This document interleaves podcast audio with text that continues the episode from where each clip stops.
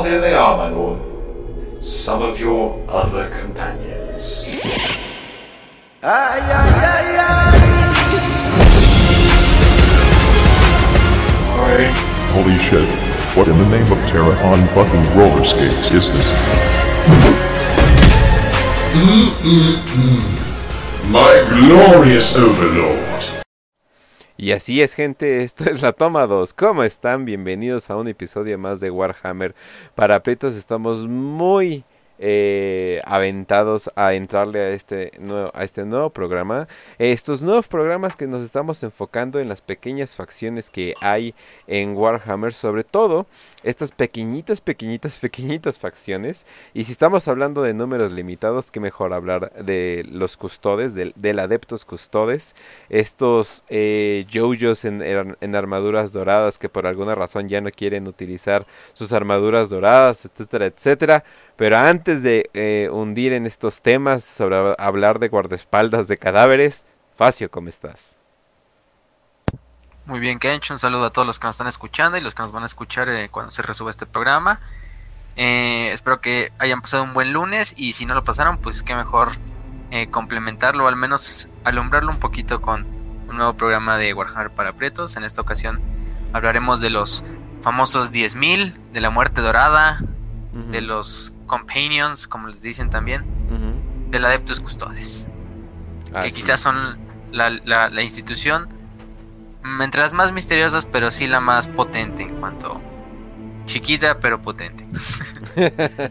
Así es. Y pues hablando de completamente lo opuesto, eh, cual chiquito, ¿cómo estás, Raz? Hola, Kench, mucho gusto. Hola, Facio, ¿cómo están la querida audiencia? Espero que estén bien. Y quiero recordarle a toda la audiencia que esta es, este es un episodio muy especial porque vamos a estar hablando de la facción la Legio Custodes Magna Imperator, la facción que juega Henry Cable.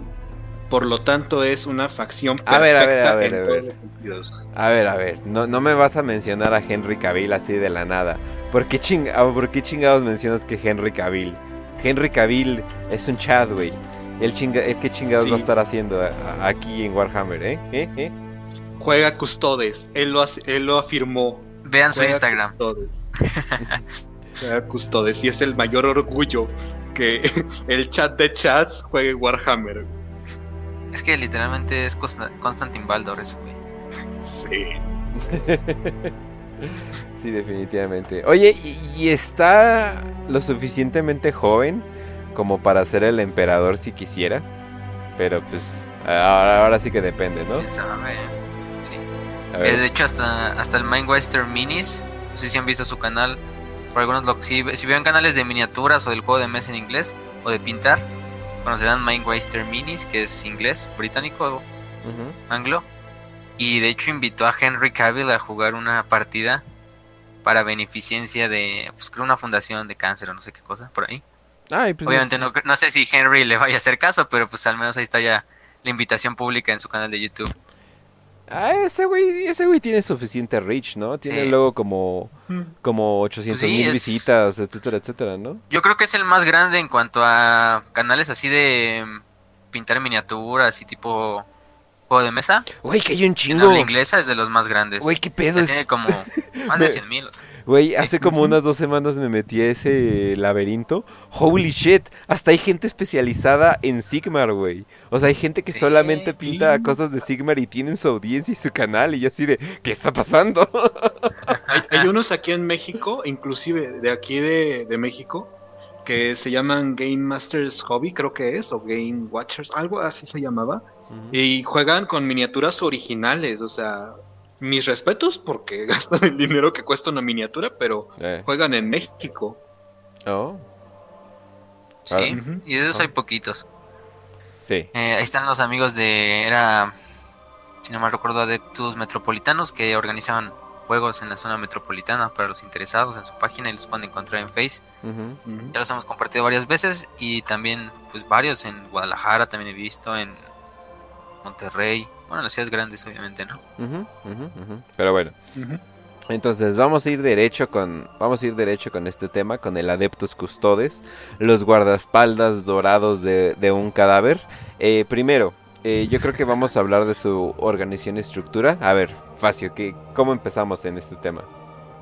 Mejor creo que empezaríamos con la historia, ¿no? Un poquito Ok, un trasfondo, un contexto, porque todo necesita un contexto. Sí. Entonces, hay que hablar de el, la Legio Custodes, también llamado Adeptus Custodes, después de la herejía de Horus, y su nombre oficial, Legio Custodes Magna Imperator, como ya lo dijo Raz.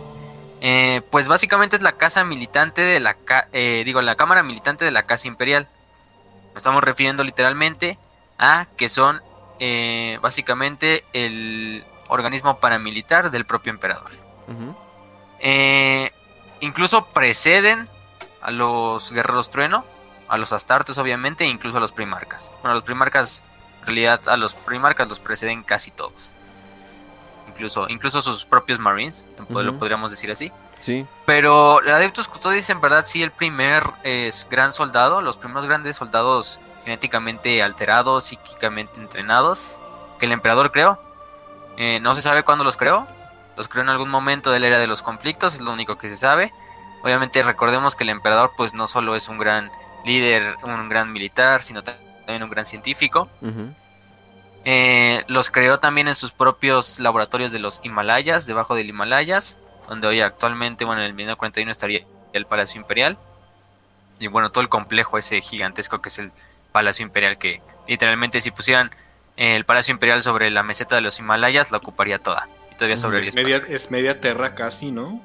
O sea, sí, Sí, es o sea- un buen tramito. Bueno, también tengamos en cuenta que Terra ya en el 1941 es una ecumenópolis, ¿no? O sea, un planeta, bueno, más bien una ciudad hecha planeta.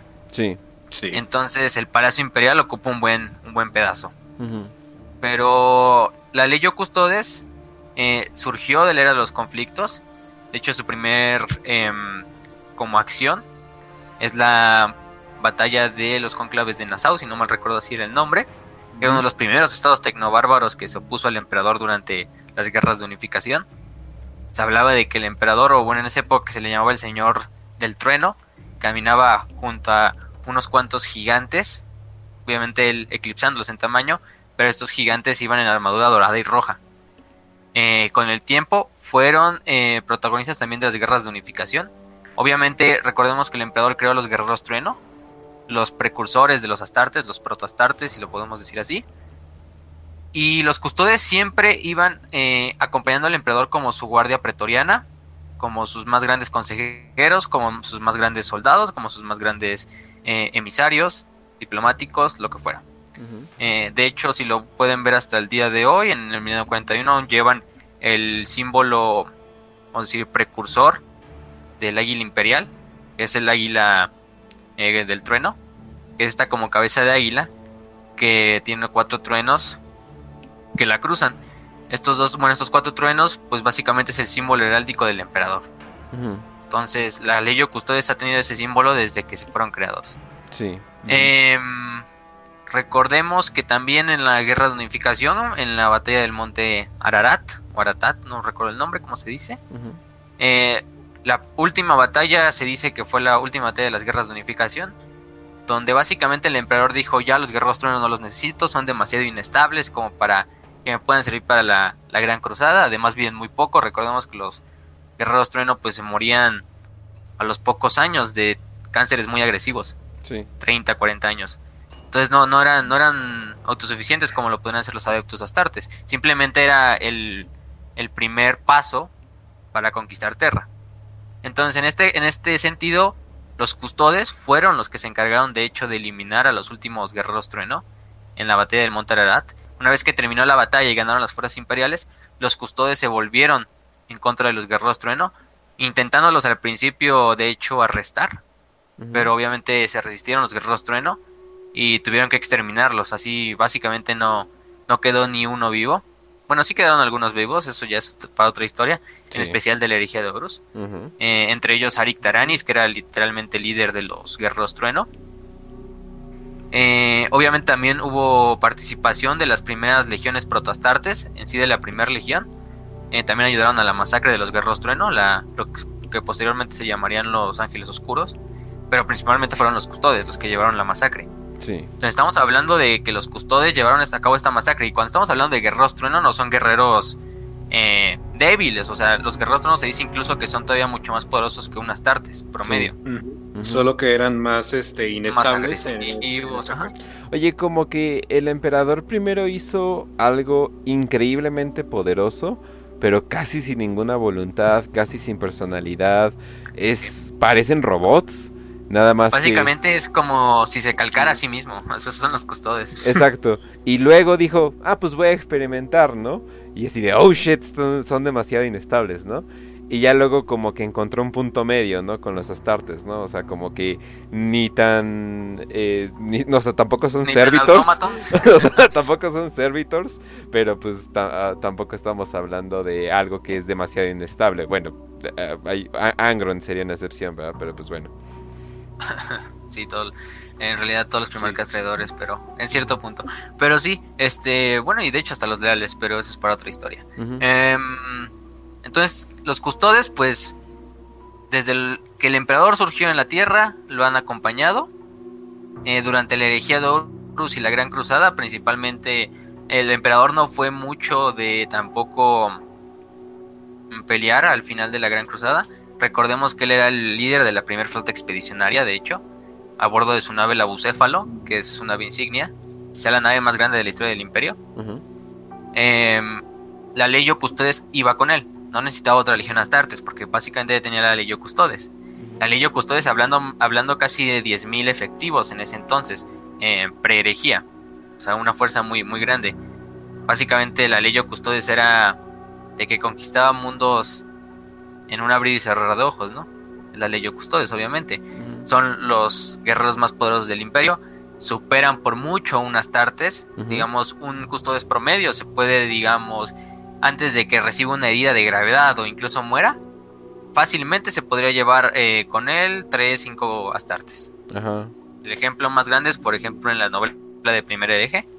Si no la han leído, ahí pueden ver cómo uno de los custodes pues, se despacha casi cuatro portadores de la palabra, así en, en menos de 10 segundos. No, y además No, su, y- estilo de, y- su estilo de pelea, o sea, mientras que muchos Space Marine es más o menos parecido a las tácticas Como normales táctico, de, ¿no? de combate, que es, no, pues hay que encontrar eh, dónde taparnos, fuego, analizar la situación, si se No, necesita... Los custodes van con todo. Sí, exacto, o sea, se- literalmente se teletransportan en medio de la batalla Sí. y pues saben que no les va a pasar nada. Sí, o sea, Por ejemplo, en la batalla de Jairo Straven, o sea, exacto. estaba la. Creo que fueron cuántas legiones, tres o cuatro. Fueron los tres, si no mal recuerdo, fueron creo que los puños Los Eh, puños, la Guardia de la Muerte lunares. y los lobos. y la Guardia de la Muerte. Ajá. Y, o sea, era un guaj de Gárcula, algo, no me acuerdo, colmillo. Sí lo había leído. Creo que colmillo negro. Ah, eso. así se llamaba. Y, o sea, creo que se despacharon a casi, o sea, pudo haber sido un millón, un millón de orcos. ¿Y cuántos custodes se perdieron en esa batalla? Solamente tres. Sí, de hecho, esa batalla, la de que dice este Raz, es de los primeros años de la Gran Cruzada, es la batalla de Jairo Stravian. Eh, básicamente estaban las tres legiones que ya mencionamos, junto a sus primarcas, de hecho estaban sus primarcas presentes. Y no pueden contra el Wag. Una paliza. Estaban dando una, una putiza. Y entonces llegó el emperador con solo mil custodes. Y básicamente cuando acabó la pelea, los custodes habían matado 100 mil orcos. Entonces estamos hablando de que cada custodes por lo menos mató 100 orcos. 100 orcos de Así son. batalla, o sea, no estamos hablando Sí. de grunts ni nada por el estilo, estamos hablando de un orco grande eh, Sí, o sea, enojado. Boys. Nobs, o sea, no, no estamos hablando de Gretchins ni de esas cosas, ¿no? Pero, y solo a, como dice este Raz, a costa de solo perder tres custodes. Fue tanto el honor que incluso el emperador marcó los nombres de estos tres custodes que murieron en la batalla en su, en su armadura. Eh, a partir de ahí no hay muchas batallas en las que hayan participado en la Gran Cruzada. En Ulanor también se sabe que participaron, pero no se sabe exactamente cómo fue la forma en que ayudaron a las demás legiones de los lobos lunares, los ultramarines, las cicatrices blancas. Eh, em, pero una vez arrancada la herejía, lo más importante, recordemos, es la batalla de Próspero. Em, que obviamente si Magnus eh, no hubiera hecho lo que hizo, quizá incluso los custodios hubieran tenido una fuerza todavía más grande al comienzo de la herejía de Horus. Tampoco es que digamos perdieron muchos en la batalla de Próspero, perdieron muy pocos. Iban liderados por Constantin Baldo, recuerden que es el capitán general en la época de la Gran Cruzada y de la herejía de Horus. Eh, y a partir de ahí hay como un... Muchos se preguntan, oye, ¿por qué los custodios no pelearon en la, en la, en la herejía de Horus, no? O sea, hubieran cambiado el balance de la batalla y de la guerra.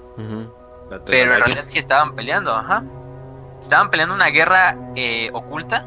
Sí. Detrás del Palacio Imperial, debajo del Palacio Imperial. De hecho, una guerra oculta en otra dimensión, en la telaraña. Porque al destruir Magnus la barrera psíquica que protegía el proyecto telaraña, pues básicamente hizo que se desestabilizara todo y se abrieran portales hacia la disformidad dentro de la propia telaraña imperial. Con ejércitos listos. O sea, pero con ejércitos listos, porque obviamente se esperaba que Magnus hiciera eso. Exacto, o sea, las fuerzas del caballo estaban listas para que en el momento en que Magnus hiciera lo que hizo, ¡pum! entraran. Eh, obviamente, la ley Custodes tuvo que evacuar a los miles de adeptos, por ejemplo, del mecánicos que trabajaban dentro del, de los túneles. Obviamente muchos no lo lograron. eh, también a los propios mmm, otros de otras instituciones imperiales, más que nada del Adeptus Astra Telepática. Pero básicamente estuvieron los nueve años que duró la herejía peleando una guerra de desgaste, uh -huh. eh, resistiendo a las legiones demoníacas que estaban en la telaraña. Solo ellos. Uh -huh. Más ayuda de las hermanas del silencio, obviamente. Claro. Eh, pero obviamente las hermanas del silencio tenían una, una, tarea un poco más dispersa. También estaban en otras partes de la galaxia. Uh -huh. No solo en el Palacio Imperial. Entonces, sí, o sea, en la guerra de la telaraña podemos decir que incluso su. Eh, estamos así nueve años peleando. Todos los días peleando contra demonios. Eh, sin descanso. Eh, ganando terreno dentro de la telaraña. Dentro de las ciudades incluso destruidas de los antiguos Eldar. Uh -huh. En la telaraña. Uh -huh. Eso lo pueden ver muy bien en la novela de Señora de la Humanidad. Que se llama O Master of Mankind. Que de hecho le escribió Aaron Dembski Bowden. El que escribió uh -huh. Heathridge, por ejemplo. Eso es muy bueno. No, y para darles una idea, eh, cuando en la Primera Guerra Mundial, que fue la guerra de las trincheras, eh, se supone que no podías poner un soldado más de 20 días en una trinchera eh, porque el soldado perdía la mente. O sea, el, el soldado no, no regresaba igual. O sea, regresaba eh, un coágulo de persona. o, sea, ya, o, sea, ya, o sea, ya no regresaban bien. ¿Por qué? Porque eh, los humanos no toleran ser, ser bombardeados eh, las 24 horas, ¿no? Es muy desgastante, ¿no? Pero o sea, es, es, 20 días de que no soportan un asedio por 20 días. Ahora imagínense, Ahora, 9 años. 9 años. Estamos hablando... Y o sea, y no estás peleando contra otros humanos, estás peleando contra literalmente... Demonios los que no mueren. O sea, Exacto. Ajá, los no, no nacidos. Los Exactamente. No natos, o sea, eso, habla de una fortitud mental increíble al grado de que debes de pensar que algo tenían mal para empezar. o sea, algo tenían como sí, que o sea, no, no estaban bien para empezar. O sea, algo les faltaba definitivamente como una humanidad les faltaba para poder lograr las, las cosas que hicieron. Y aparte, eh, aparte de que, bueno, todo el imperio tiene un tinte bastante trágico, o sea, se nota eh, la, la, muerte del emperador a todas partes que vas, pero hay algo muy especial que se nota eh, con este, bueno, con, o sea, por ejemplo, tú puedes decir que, eh, en la, no sé, si eres parte de la Inquisición, dices, no, pues eh, el emperador está muerto, pero todo esto es parte de su plan divino, lo vamos a esperar, ¿no? Pero los custodes tienen como que este tinte súper trágico, porque son los guardaespaldas del emperador y dejaron que muriera. O sea, dejaron que Horus, dejaron que Horus lo matara, y es como, ah, o sea, eso como que nunca lo van a poder olvidar. Sí, es un, es un trauma, de hecho... Uh -huh. A ver, Raz. De hecho, o sea, inclusive en la última batalla, no voy a te voy a tratar de no espolear tantito, uh -huh. pero, o sea, cuando llega el emperador a la barcaza de batalla de, de Horus, aparece solo. Y esto los custodes lo van a traer como si fuera una marca de vergüenza absoluta, que no pudieron aparecer junto al emperador. Ya ni siquiera dejarlo, dejarlo morir, sino que aparecieron separados junto con Rogal Thorn.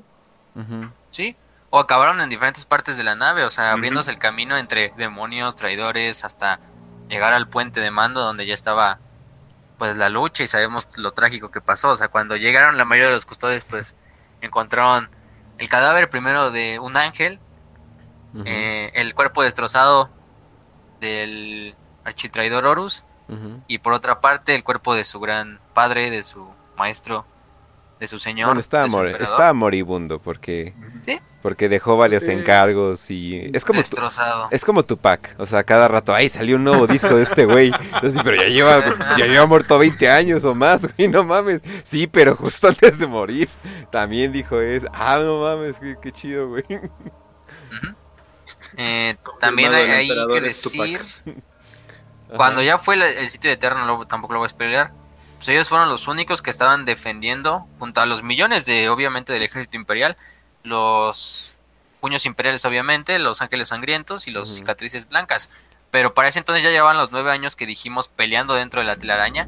Ya habían perdido, pues sí, buena parte de los custodios, o sea, de los 10.000 eh, que por ejemplo se logran, bueno, se lograban antes de la herejía de Horus. Incluso podemos hablar de unos cuantos miles, o sea, máximo 5.000 si podemos decir custodes, o sea, y eso ya es siendo medio eh, generoso en cuanto a los números. sí, Pero aún así hicieron que los traidores no pudieran pisar el, el palacio imperial por, por semanas, por meses, o sea, lo que duró el, el sitio, ¿no? sí, ante- antes que un custodes hable mierda de la Guardia Imperial es como, pero un guardián especial de la Guardia Imperial estaba ahí, tú no, ¿eh? Así que, así que, sí, yo- eso sí. Yo no voy a hablar nada. Hay que guardarles hecho- esa, hay que guardarles esa historia porque puta madre que es lo más o- OP que puedes escuchar de la Guardia Imperial. Pero bueno, en- Sí, Y a ver si no la quitan del canon, ¿no? Entonces hay que disfrutarla. no, la- no la van a quitar de mi corazón. Pero sí. es Este, real en mi corazón. Exacto. Y fue tanto el trauma de los custodes de haber dejado, pues básicamente morir el emperador. Que de hecho por casi un milenio llevaron ropas negras. La armadura dorada, obviamente, pero con el tabardo negro, con la falda negra. Porque claramente si ven sus armaduras tienen... Obviamente es una armadura, una armadura. Pero tiene un- mucha influencia de las legiones romanas. Y también mucha influencia de las, de las del ejército bizantino y del imperio bizantino. Y eso hasta en los nombres, que es lo que vamos a hablar ahorita. Y bueno, a partir de ahí de la, de la herejía de Horus, pues no han hecho mucho en la guerra de la... De la... ¿Cómo se llama? De la bestia. Tampoco es como que hayan hecho mucho, siempre estaban a la expectativa. Obviamente cuando los orcos sí se acercaron a Terra, pues sí, sí participaron en la defensa activa.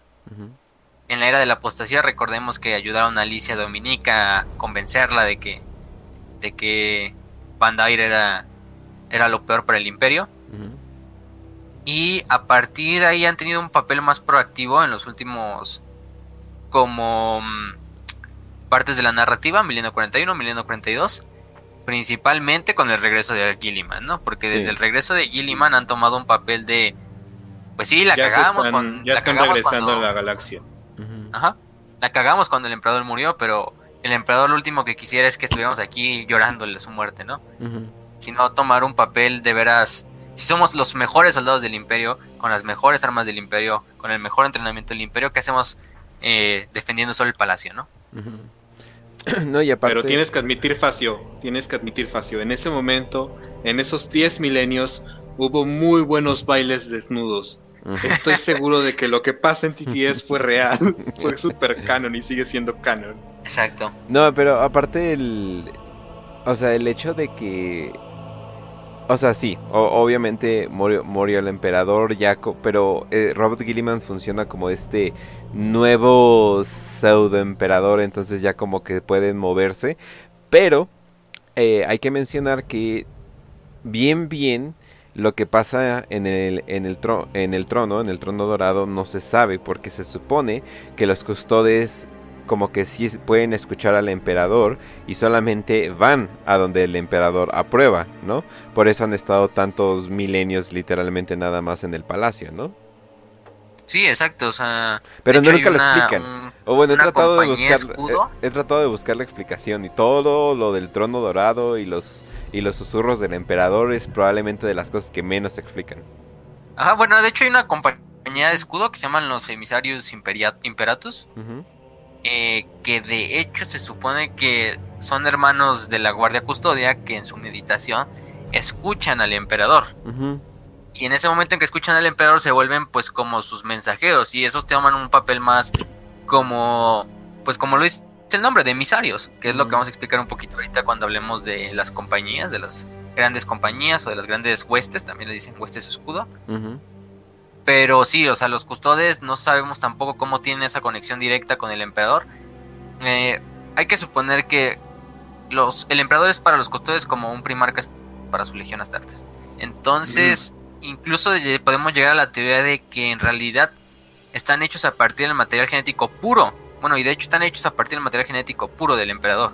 Entonces, en pocas palabras, incluso son como un clon del emperador, pero puesto en el cuerpo de una persona pues que nació como otro ser, obviamente como, como un ser humano normal, al cual desde muy pequeño se le implantó esta tarea de servir al emperador y de ser los confidentes, los emisarios, los más grandes, incluso compañeros, como lo dice el nombre de los companions, ¿no? Sí, exacto. Ok. Eh, sí, eso sería en cuanto a un poco de contexto, porque siempre recordemos. Eh, este, aquí hay mucho lore para escarbar. Obviamente les podremos hablar de. Porque sobran narrativas, de hecho, donde participan los custodes em, en un papel proactivo, peleando no solo así como en diferentes diferentes novelas, sino también tienen incluso así mm, antologías propias para los custodes, que eso de Mm. hecho es una de mis recomendaciones al final, pero De, de Pero hecho, bueno, yo creo que incluso nos podríamos, o sea, para lo que estás mencionando, yo creo que incluso nos podríamos tomar el programa entero. De, Sí. un- de una hora o dos, hablando nada más el nombre de los custodes, porque para esto hay que pensar que los custodes tienen el nombre, o sea, van alargando su nombre conforme más hazañas militares hacen. Entonces hay custodes que son cap- ca- el capitán general. Se supone que su nombre es casi imposible porque es extremadamente largo. Lo mismo con este Capitanes Escudo y así, o sea, es como puede llegar a ser un meme, pero sí, o sea, mientras más hazañas vayas haciendo, más nombres te vas Sí. poniendo. De hecho, Constantin Valor tenía como 900 nombres, o sea, ya tenía tiempos del Eric, o sea, o sea, no estamos hablando de, de, de, de, de mamados, o sea, hay, hay que hablar de eso un poquito, de lo que dijo Raz. Y se quejaban Eh, de no se Khaleesi. Y quejaban de Khaleesi en Game of Thrones. Se quejaban. Imagínate. Sí, o sea, pierden su nombre de pila, obviamente, cuando se unen a los custodes, cuando son seleccionados personalmente por el emperador. Eh, su identidad, qué fueron y cuáles fueron sus padres, obviamente se, se queda en el olvido. Y van heredando nombres, y de hecho son nombres de dioses, de semidioses, de héroes míticos, Ujú. Que no se sabe si es como una forma de ironía que el propio emperador les pone, o sea, hasta incluso en forma de burla a los antiguos mitos de la antigua Tierra. Pero así los van, los van, los van, los van, ¿cómo se llama? ¿De qué Coleccionando. hablas? Él probablemente fue la mitad de los mitos. Sí. En realidad es el papá que le pone el nombre, es un- el Sí. mismo nombre a su hijo. ¿Cómo me llamaban en ese lugar? Quetzalcóatl. Ah, le voy a poner así a un hijo. Sí, o sea, y, y pueden ser 60 nombres, 5 nombres, mínimo 5 nombres, de hecho. Y no se sabe, incluso dicen que los llevan inscritos dentro de la armadura. Eh, o incluso como tatuados en el propio hueso, o sea, microscópicamente en sus huesos. Entonces, si estamos hablando así de un tipo de, pues, de fanatismo al emperador, pues muy cabrón. Bastante. Eh. Bueno, lo siguiente creo que deberíamos pasar es la organización, porque ustedes pueden pensar que es una organización monolítica como las demás, como los Astartes, como la Inquisición, como la Guardia, pero en realidad no. En realidad es más como si juntáramos a todo un ejército de nobles, que incluso podemos decir que tienen un mismo rango, en cierto sentido, pero, eh, pero obviamente cumplen papeles jerárquicos para, pues como fines estratégicos y fines pues de administración. Eh, lo primero hay que decir que los custodes no están subordinados a nadie más que al emperador. Eh, ni, siquiera el inquis- ni siquiera los inquisidores pueden ordenarles a un custodes. De hecho, era una pregunta que nos habían hecho para el 5 en 5. Ujú. eh, pero pues la, la- la metemos aquí de una vez. Em, no pueden ser ordenados por el inquisidor. Eh, los altos señores de Terra incluso no pueden demandarles la ayuda, ni siquiera los primarcas. Eh, lo único que pueden hacer es eh, solicitarla, pero no demandarla. Eso, eh, el único que podría demandar y el único que en realidad demanda y ordena a los custodes es el propio emperador. Y obviamente a través de su capitán general, ¿no? Que es el primer rango, el primer, vamos a decir, el, pues básicamente el equivalente de un primarca de los custodes. O el equivalente de un capitán de capítulo Astartes en la actualidad, de, del milenio 41, 42 más bien. Eh, a partir de ahí el capitán general tiene otro cuerpo de oficiales que le sirven como consejeros, que son los tribunos. De hecho, son dos tribunos que son representantes de- del Consejo de los Tribunos, que son 10 custodes de gran alto, de muy alto rango, que incluso también sirven como consejeros al propio emperador. Bueno, en la era de la Gran Cruzada y en la era de la herejía de Horus, eran incluso emisarios, digo, consejeros del propio emperador. Em, obviamente estos tribunos no tienen un papel militar en ese momento. Obviamente sí siguen entrenando y todo, pero en ese momento son simplemente un papel eh, de liderazgo sobre la ley custodes. Y a partir de ahí hay varios rangos que dependiendo mm, dependiendo también de la propia ¿cómo decirlo? pues de las propias circunstancias eh, puede tener un custodes, ¿no? Por ejemplo, el procónsul, el prefecto, el dictor, el castellano supremo, cuando se trata de ser el líder de una fortificación en específico. Y de ahí pasaríamos a lo que son los capitanes de escudo, que son como pues el equivalente a un capitán de compañía de la eh, de una legión astartes. Eh, son los líderes de escuadrones también y son los más veteranos, los que más experiencia tienen en el combate. Y al mismo tiempo pueden tener ese rango y también tener el rango, por ejemplo, de tribuno, de procónsul, de prefecto, de lo que quieran, ¿no? Y el último rango sería como el de custodio, que sería hermano custodio, pero en realidad también se divide en muchas otras ramas. Eh, que pues ahorita si quieren les, les mencionamos algunas, pero tampoco es como que de importancia, o sea. No, y a- es que lo que pasa es de que pueden ser grandes guerreros, filósofos, psychers, o sea, pueden ser varias cosas al mismo tiempo y ser increíblemente buenos en ellos. O sea, no, no se tienen que limitar, o sea, no tienen que tomar una especialización como seres mortales suelen hacerlo. Exacto. Sí, eso son, eh, en realidad ellos sí son el pináculo, no el Ujú. Astartes, sino el Custodes. Exacto. El pináculo Sí. de la especie humana. Obviamente el emperador siendo lo inalcanzable, pero ellos siendo el pináculo. De hecho, hasta en el tamaño, porque un, por ejemplo, un humano normal puede medir 1.75, ¿no? Un Astartes puede llegar a medir 1, 2.50, ¿no? En metros. Un Primarca, o bueno, un Primarca que mide alrededor de 3, 3, 3.5, ¿no? Lo que mide Vulcan es creo que 3.5. Pues un Sí, Custodes, 380 creo de hecho. sí, sí, sí. Entonces un Custodes está como en el inter de Space Marine y Primarca. Ajá.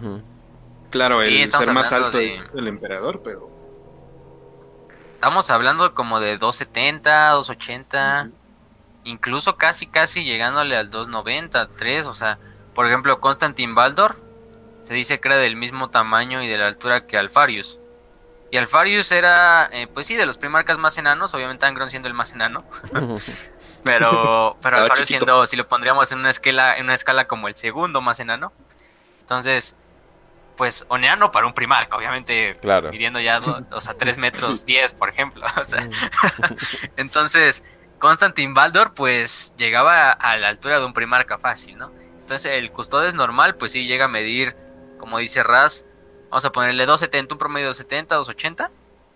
Incluso los primaris, los primaris marines, que son los nuevos astartes, más o menos estaría del, del vuelo de un, de un custodes, pero eso en a veces, porque no todos los custodes tampoco, obviamente varían en tamaño, ¿no? Como los propios marines. Pero en general sí son más altos que cualquier astartes y que incluso que cualquier astartes primaris. Y de, o sea, y del tamaño todavía más fornidos que un astartes, con más experiencia que un astartes, con más intelecto que un astartes. Como dijo Kench, no son simples soldados, son filósofos, son emisarios, son diplomáticos, son generales. Eh, obviamente son el pináculo de la especie humana. Se especializan en todo lo que tenga que ver con la humanidad. Y tienen cero ego también. Es increíble lo, Ujú. po- lo absoluto Sí. nu- nulo ego que tienen. Entonces, eso usualmente te hace fuerte contra el caos. Por eso ningún custodes en la historia ha caído en, eh, en las manos del caos. Sí, y aparte del- el estoicismo, o sea, si estamos hablando de que los puños imperiales son, bueno, por lo menos Rogal Dorn, su primarca es el paradigma de lo que es ser estoico, pues los custodios no se quedan atrás, ¿eh? Sí, sí, sí. De hecho. Ok. Y... De- em, sí. Raz.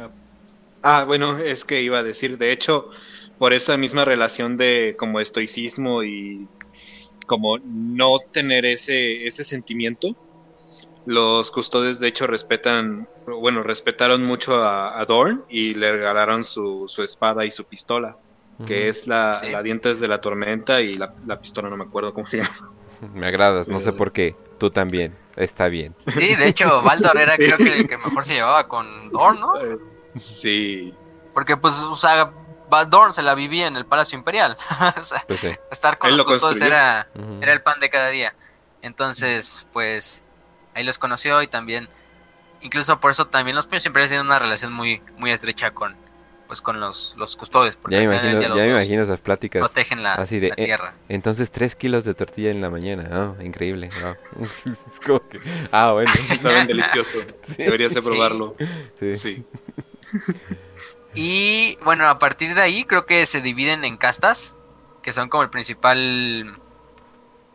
Otra de las divisiones, las grandes divisiones que hay en la, en la Guardia Custodes. Eh, creo que la primera que deberíamos empezar que son los Hikanatoi. Eh, si van a ver los nombres y ustedes saben un poco de historia, se pueden remontar a lo de la propio Imperio Bizantino. Obviamente el Imperio Bizantino que es romano de origen hablaba en griego. Entonces estos nombres están en griego por esa misma influencia bizantina y romana que tienen los custodes. Por ejemplo, Heitairoi, que eran los compañeros de Alejandro Magno, aunque no era bizantino, pues era griego. Entonces, ahí mismo vienen estos nombres: Hikanatoi, Catafractoi, Tandanatoi, Eforoi. Pero los Hikanatoi son los, los custodes clásicos. Los que ustedes ven con su armadura eh, dorada, no de exterminador, con ese clásico casco como en puntiagudo, que tiene un águila sobre la frente.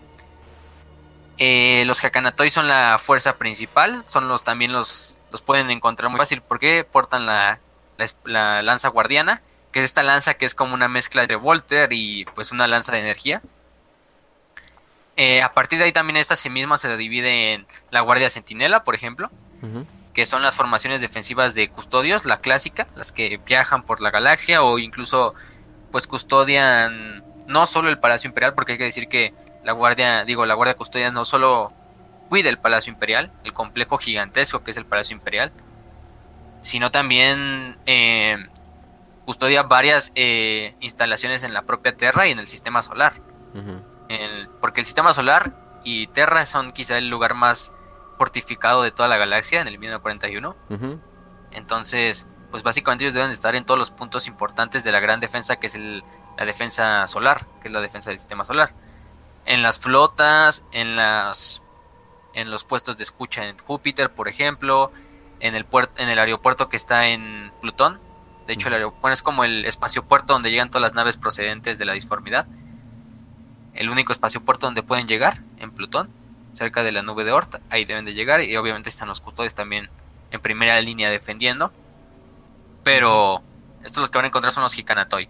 Eh, de hecho, hay la guardia, eh, no sé cómo se pronuncia en español, pero son la guardia Hetiron, eh, que también los pueden encontrar como los compañeros o como los 300. Ellos sí son el círculo i- interno, pero de élite, sí, que protege el propio trono dorado en el Sanctum Imperialis, que es como la sala del trono. Sanctum Imperialis siendo un complejo igualmente gigantesco. De hecho, la puerta de la eternidad mide como 150 metros de alto. Sí. O sea, solo para entrar al, al, al, al- al trono dorado. O sea, lo que básicamente lo Es tres una titanes joda ponerle Imperator aceite a uno esa puerta. sobre el otro. Pero no saben o qué sea. joda ponerles aceite a esa puerta, ¿no? Lo bueno es que casi nunca se abre, ¿no? Exacto. Entonces, Exacto. sí. Oigan, por cierto, Sí, en la los guardia- comentarios, el Evdor dice los 10.000 es una posible referencia a Genofonte, además de que a los 10.000 griegos también se les murió su jefe en la, Nav- en la Anabasis. Hmm. Muy, muy, Mm, muy pues- interesante. Al parecer Sí, había más pues- referencias todavía que no, que no habíamos Pues es visto. que Sí, todo, también puede todo ser- Warhammer está lleno de referencias, incluso, por ejemplo, la, la nave del emperador, donde paseaban justamente los custodios, la bucéfalo, que es el caballo de Alejandro Magno. Sí, de hecho. Entonces.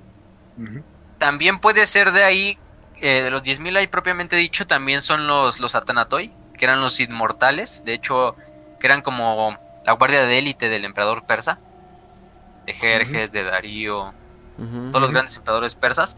Los 10.000 también eran conocidos como los inmortales, también eran Oh. la Los guardia 300. ¿no? principal de... Sí, y obviamente aquí los 300, que son la guardia íntima del emperador.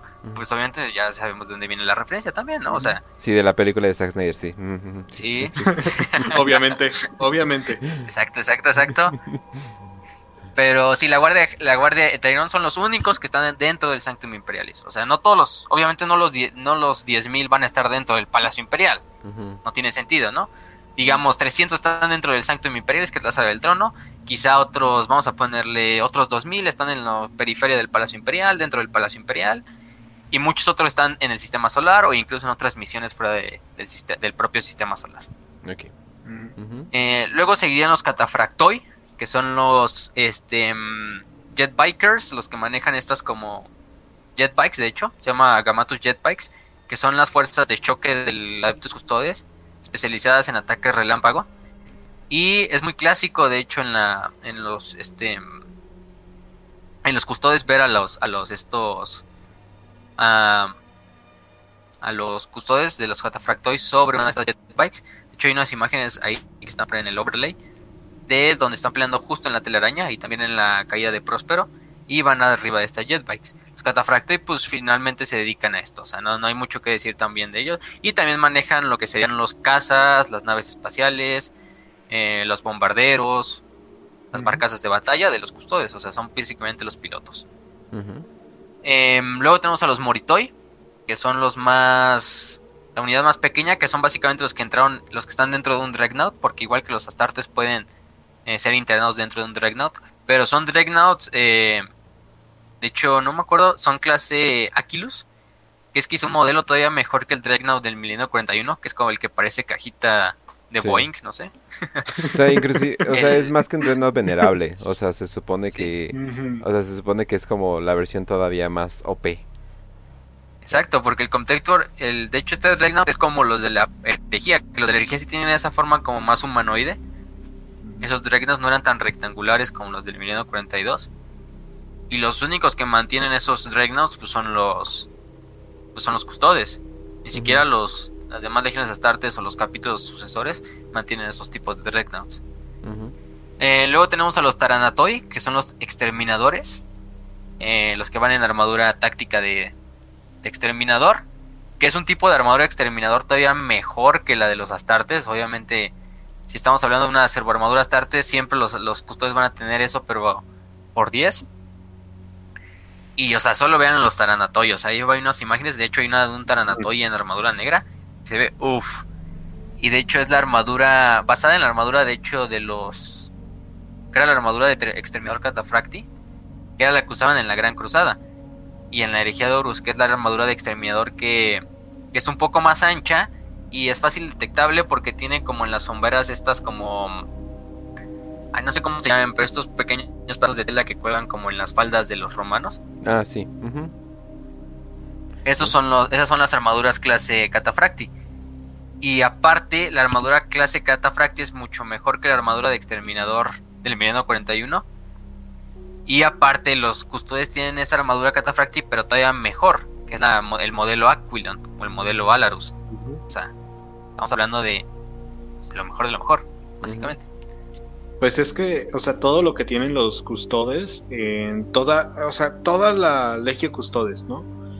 Sí. Todo eso es artesanal. Eh, por ejemplo, Exacto. con los Space Marines, esas son armaduras de batalla, entonces pues están hechas para, para valer madre, por así decirlo, para destruirse en un campo de batalla y luego poner un repuesto. La de los custodes no, porque los custodes saben que van a, van a sobrevivir en un campo de batalla. O sea, saben que matar a un custodes es, está en chino. Entonces, les vas a poner lo mejor de lo mejor. Tienen el mejor equipamiento, tienen las mejores armas, tienen los mejores este, recursos. Y, y son tan autónomos en ese aspecto que como no le tienen que rendir cuentas a inquisidores, que son la máxima autoridad del imperio, pues la realidad es que eso se queda entre ellos y para ellos. Sí. O sea, es increíble. ¿Sí? eh, pues sí, de, si tenemos una buena analogía es como, pues los Space Marines son la, el producto industrializado, que es producido en masa, y entre comillas en masa, ¿no? Y Sí. el custodes es el, el- el trabajo hecho artesanalmente. Sí. Obviamente tú puedes tener muchos más em, eh, productos eh, hechos por eh, industrialmente, pero van a ser de menor calidad que un producto hecho artesanalmente, aunque aunque solo salga uno, por ejemplo, Este a no tiene comparación de mil conservadores, libre de gluten, sabe delicioso, y pero es 10 veces más caro, ¿no? Exacto, también. Y se ven deliciosos, se ven deliciosos. Oh, sí, oh, sí, sí. Eh, y bueno, ya las últimas dos serían los Eforoi, que son los custodios encargados de, operaciones encubiertas, de, inteli- de, de, asesina- de asesinato, de infiltración. Ujú. Incluso se dice que manejan muchas veces y lideran al oficio asesinorum. No hay muchas imágenes de estos. De hecho, creo que no encontré ninguna. E- Es a propósito. Pero pues ya se pueden Es imaginar. O sea, estamos hablando de un custodes hecho asesino. Entonces, imagínense que no va a lograr. Oye, pero tengo entendido que eh, estos espías y todo esto son eh, custodes que se dieron cuenta que ya no son tan eficientes en la batalla. Y no es de que no sean eficientes, sino de que ya no están en el tope de, de su eficiencia de batalla, entonces se retiran para ser ojos del emperador, ¿no?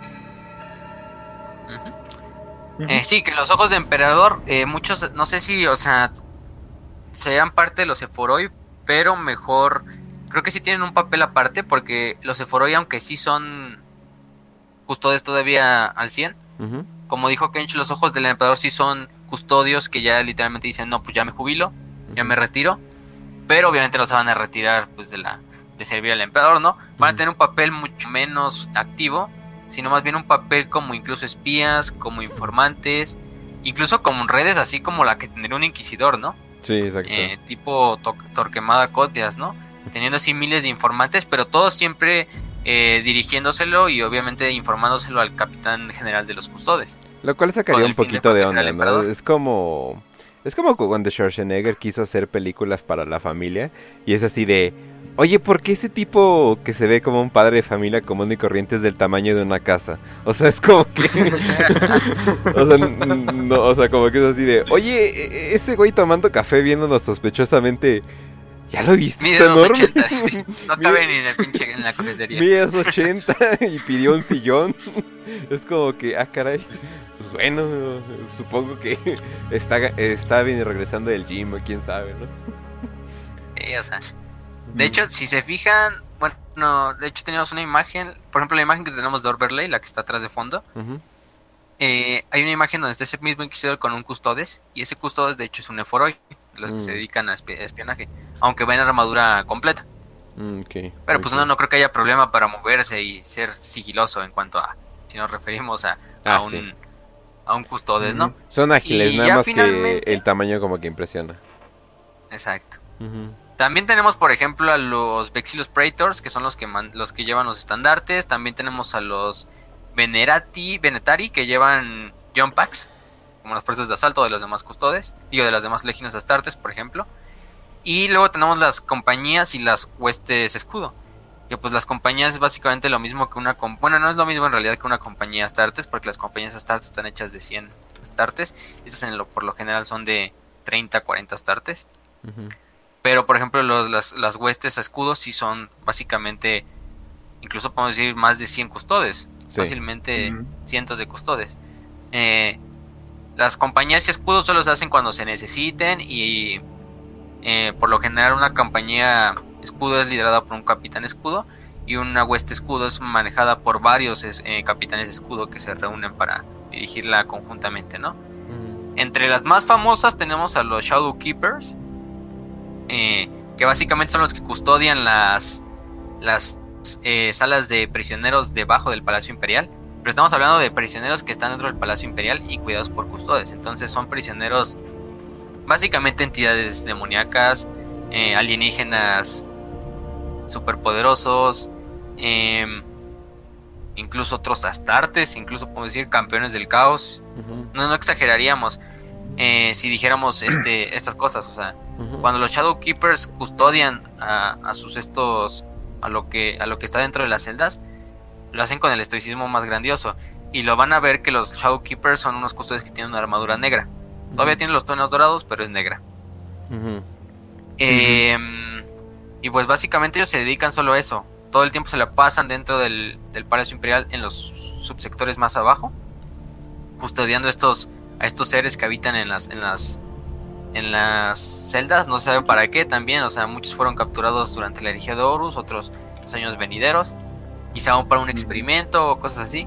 De hecho, muchos, después de la caída de Cadia, cuando los Shadowkeepers se les pasó así el putazo de que fue la de repente que se abriera la gran fisura, vieron y habían bastantes celdas que ya no tenían a su a su este a lo que estaban protegiendo, ¿no? Lo que estaban encarcelando. Entonces, de hecho, desde ahí han tomado un papel activo en la galaxia, yendo y buscando a estos, estos seres que se escaparon. Y intentamos volverlos a agarrar para volverlos a meter en las, en las celdas donde pertenecen. Se fugaron de la prisión. Sí, o sea, y no la prisión, pues todo eso, o sea, estamos hablando de o sea, Exacto. cosas importantes. Y bueno, luego tenemos a la- al eh, escudo aquiliano o al Aquilan Shield, que básicamente cuando eh, los custodes ven que hay ciertos eh, sirvientes del emperador que pueden ser beneficiosos para el propio imperio y también para la propia para el propio emperador, pues eh, esta compañía pequeña viaja y se va a encargar de la defensa de este de este pues personaje, ¿no? Ya sea desde un guardia imperial, un comandante, un Como Sebastián Thor, ¿no? imperial, por ejemplo, Sebastián Thor. O había otro ejemplo de un general de. Eh, no me recuerdo el nombre, era un general de la. de la Guardia Imperial que iba a ser ejecutado por. por traición, por el comisariado. Y de hecho, en ese momento justo se le transportan los custodes, matan a todos los comisarios presentes. Y le dicen, no, tú vas, tú vas a liderar la próxima, gran, la próxima cruzada. Y de hecho se vuelve él el, el señor de la guerra de esa cruzada local eh, logra destruir, creo que eran un whack de orcos. Y una vez que ya se acabó su tarea, los, los custodes se van así como regresaron, y- así en un parpadeo de ojos. Y el comisario ejecutó al, al capitán, así porque ya, pues, ya no tenía la protección de, de la- de la- del escudo aquiliano. Pero sí, o sea, estos son. Los van a ver con un, con una hombrera morada y con una. con un tabardo color morado también. Morado de ese púrpura imperial. Todos ellos con un tono Sí, místico, como que saben qué están haciendo, pero no lo dicen y tal vez predicen el futuro y quién sabe, ¿no? Sí, o sea. Sí. Estamos hablando de que ya ellos, quién sabe cómo saben que este hombre va a ser importante para el futuro. Ujú. Entonces vamos a cuidarlo desde canonesas de las sororitas, desde grandes señores de Terra, desde inquisidores, desde generales, desde capitanes de los Space Marines incluso. Incluso un ciudadano X de- del imperio puede, o sea, en que digas, ah, no, su planeta fue invadido por orcos. Bueno, pues van y lo salvan porque saben que se va a convertir en un comisario y ese comisario se termina, te- termina teniendo la suerte de para derrotar a, a casi casi, ¿no? Entonces, tienen como que ese e- esas habilidades y nadie sabe cómo, pero las tienen Y es divertido. Además tiene una muy bonita estética. A mí me gusta mucho su, su, su hombrera. Ah, La morada es es que ese púrpura imperial con el dorado, uff. Sí, Sí, sí. sí. La, la- la neta. Eh, luego tenemos al Dread Host, que son los instrumentos de la furia del emperador, también se llaman así. Que es básicamente los verdugos, los eh, del emperador cuando se necesita eh, acabar con una amenaza para el imperio y necesitas custodes. Red Host es la principal compañía eh, que lo logra. De hecho, se conforma de varias huestes escudo, o sea, más de cientos de hasta cientos de custodes, perdón, y van a bordo de unas naves de la que son de la era de la preherejía, de hecho, que se llaman las Moiraides, que pues literalmente son el nombre de las Moiras de los griegos. Y, y básicamente, pues, cuando se necesita acabar con una amenaza muy específica, eh, van estos moraides, eh, van en sus naves, llegan a donde tengan que llegar y en, tiempo récord acaban con, lo- con la amenaza, ya sea astartes traidores, aliens, lo que sea.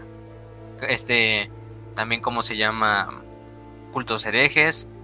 Quizás son los, quizás son los custodios que van más acción, de hecho, de todas las grandes compañías.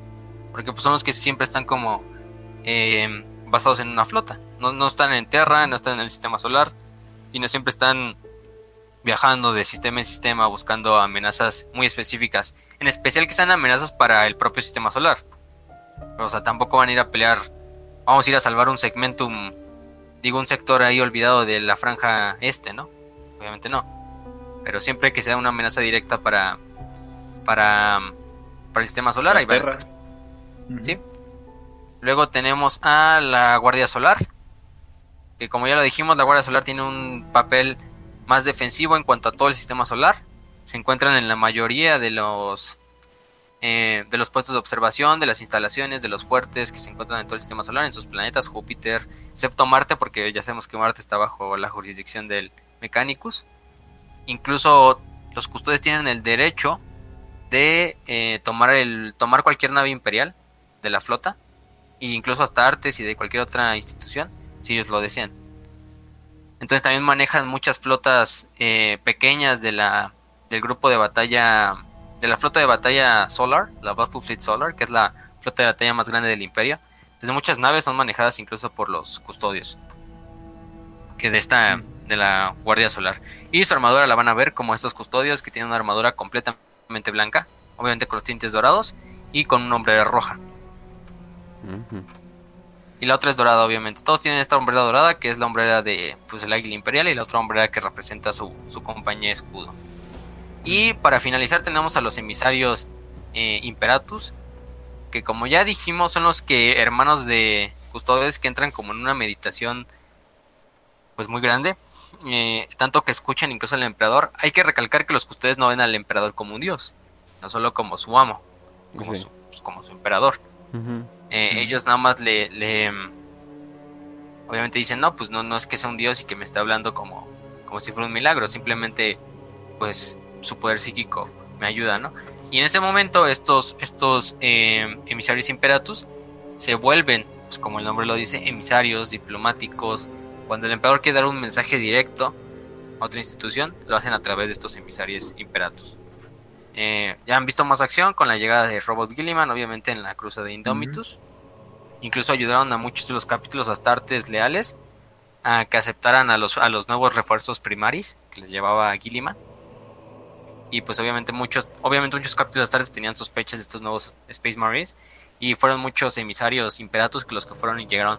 No, pues ¿qué crees? El emperador dice, toma estos, toma estos primaris, te van a venir bien, créeme. Están bien OP. Y sí. Y bueno, esto los van a ver por su hombre roja y por su tabardo blanco. que Es la, como la faldita que lleva. Y eso en cuanto, eso sería en todo en cuanto a compañías y mm, pues organización. O sea, eh, como ya vieron, es una organización un poco complicada porque pues, los propios custodios no hay como una, una jerarquía porque al final del día todos están hechos como artesanalmente por el propio emperador, entonces todos tienen como el mismo grado de sofisticación eh, desde su creación, desde su entrenamiento, desde su experiencia, o sea, incluso digamos, eh, custodes novato no hay, custodes novato no hay, entonces, pues aquí pueden ver un poco de la, la, la organización, porque sí es un poco difícil, obviamente la pueden encontrar mejor en el en la, en la wiki, por ejemplo, en Lexicano. Ahí vienen más rangos, de hecho. Pero para fines prácticos, eh, todo se divide en castas, recuerdan, en castas y en compañías escudo. O huestes escudo. Y nada más para mencionar un pequeño apéndice, su, su ¿cómo se llama? Su base central de los custodios se llama la Torre de Egemon, que se encuentra en lo profundo del Palacio Imperial. Y es todo como su centro de comando. Y de hecho está hecha de... Hay un pedazo de la torre que, se, lla- que está hecha de Blackstone. Como el material sobre el que... eh, que se hicieron los pylons de Sí. Cadia. O los pylons necrones. Y por lo mismo tiene propiedades antipsíquicas. Y por lo mismo se utiliza como una presión para, para Psychers. No, y pues. no manches, yo creo que esto es una tortura para ellos. Pues si recordemos que es básicamente piedra paria, también le dicen así. Ujú. Pues, pues es el mismo efecto que estarías, estuvieras al lado de una paria. O de un, no sé, un asino culexus o un- una hermana del silencio.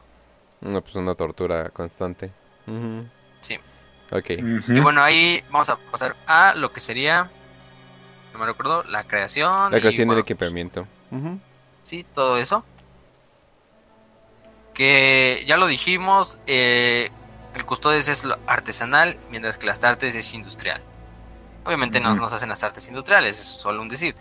Pero, pero bueno fuera que se hicieran las artes industriales, ¿no? sí. Sí. Pero, pero lo, lo raro es que en su creación no se sabe, obviamente nadie sabe, ni los grandes señores de Terra saben cómo se hacen custodes. Solo eso es información que el propio custodes, la casa imperial y el propio emperador conocen. Y es que desde, a diferencia de los astartes, que de hecho el, eh, si no me recuerdo el siguiente, ah no, el siguiente episodio es de la guardia y el siguiente es de la creación de los astartes. Eh, A diferencia de los astartes que son reclutados más o menos por la pubertad, cuando están empezando la pubertad y van a empezar la adolescencia, los custodios no. Los custodios son adoptados justo cuando terminan la infancia. Estamos hablando de niños de 5, 6, 7 años, incluso 4. O sea, por ejemplo, estaba eh, Ra, que no, no me acuerdo su apellido, pero era Ra, se llamaba uno de los custodios. Y de hecho fue reclutado a los 4 años. Mm, o sea, ujú. Ryan Dimion creo que se llama. Ya me acuerdo del nombre. Pero... Eh, ¿Por qué? Porque desde niño tienen que eh, pasar por lo que pasaría unas tardes de adolescente. Porque obviamente este proceso es mucho más extenuante. No van a recibir la semilla genética de un primarca. Van a recibir la semilla genética del propio emperador. Del emperador. Sí. Entonces, básicamente es una calca del emperador. Básicamente están siendo desde niños eh, destrozados para volverlos a hacer, como Ujú. si moldearas arcilla o plastilina. Y a partir de ahí, no solo se les va a hacer obviamente los implantes biomecánicos, eh, que no hay mucho en cuanto a trasfondo de si tienen los mismos órganos que un marine o por lo menos parecidos, pero obviamente suponemos que sí, ¿no? Un- por ejemplo, un segundo corazón, un Sí. segundo pulmón, el caparazón negro para hacer interfaz con la armadura, entre otras cosas. Pero lo que sí diferencia completamente a las artes es su adoctrinamiento psíquico y psicológico. Eh, de hecho, no se sabe, pero se cree que el emperador incluso utilizó su propio poder psíquico para moldear la carne, ¿no? Y moldear la propia genética del custodes. De esta manera, eh, no es un proceso solamente biológico y psicológico como lo que es con Astartes, sino es un proceso incluso hasta metafísico, en el cual al propio Custodes y su propia alma tú la vas a contorsionar para volverla, pues para volverlo el autómaton que son los, los Custodes, ¿no? Literalmente. Que ciegamente creen en la voluntad del emperador, básicamente son una extensión de la voluntad del emperador. No nos quedamos cortos con la palabra de que es un clon. Eh, pues, sí, son clones, o sea, eh, no hay instintivamente siguen al emperador como un orco, insti- eh, instintivamente seguirían, o sea, un warboss, ¿Date cuenta? aunque, se muere- aunque suene medio raro el, el ejemplo, pero eso es lo que los diferencia principalmente del, de las tartes, su adoctrinamiento psicológico. Eh, No, y, so- y sobre todo hay que pensar en esto, o sea, los Space Marines pudieron ser corrompidos por el caos, ¿no? Y todavía hay, hay capítulos que en Milenio 41-42 son corrompidos y se pasan al caos.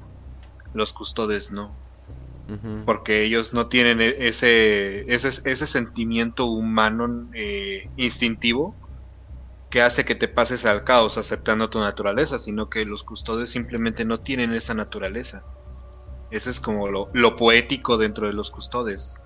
Mm, Puedes pensar que, que se ven humanos y se ven humanos, son el, el pináculo del- de la evolución humana, pero la realidad es que al ser el pináculo de la evolución humana, ellos, ellos carecen de esa corru- corrupción y por eso el caos simplemente no, no tiene Y- efecto sobre ellos. Y al ser unos potentes eh, Psykers, o sea, sí tienen una, o sea, sí tienen una, ¿cómo puedo decir? Una huella en la deformidad, en el warp.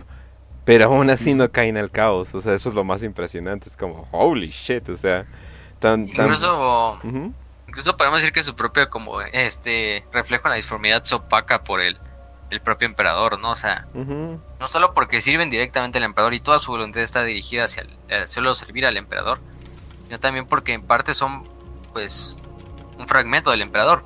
Entonces su propia reflejo en la disformidad sería un reflejo chiquito de la mentalidad del emperador. Eh, sin exagerar. O los demonios obviamente les repele. Obviamente los conocen como a ellos y a las hermanas de silencio más que nada los hijos de la anatema, ¿no? Que el anatema pues, es el emperador, que es lo completamente opuesto al caos.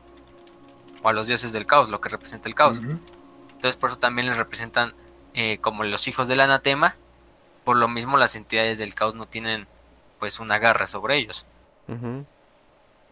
Entonces sí, o sea, desde pequeños, desde infantes son, son criados para servir al emperador.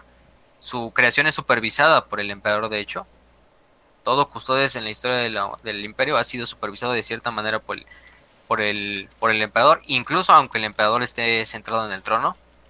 Porque si pusieran repuesto sus números desde la herejía de Horus, eh, ya en el 1942 estamos hablando de que hay otra vez 10.000 más o menos. Y obviamente no se puede superar este número de 10.000 porque tampoco es eh, factible encontrar a tanta gente que sea candidato.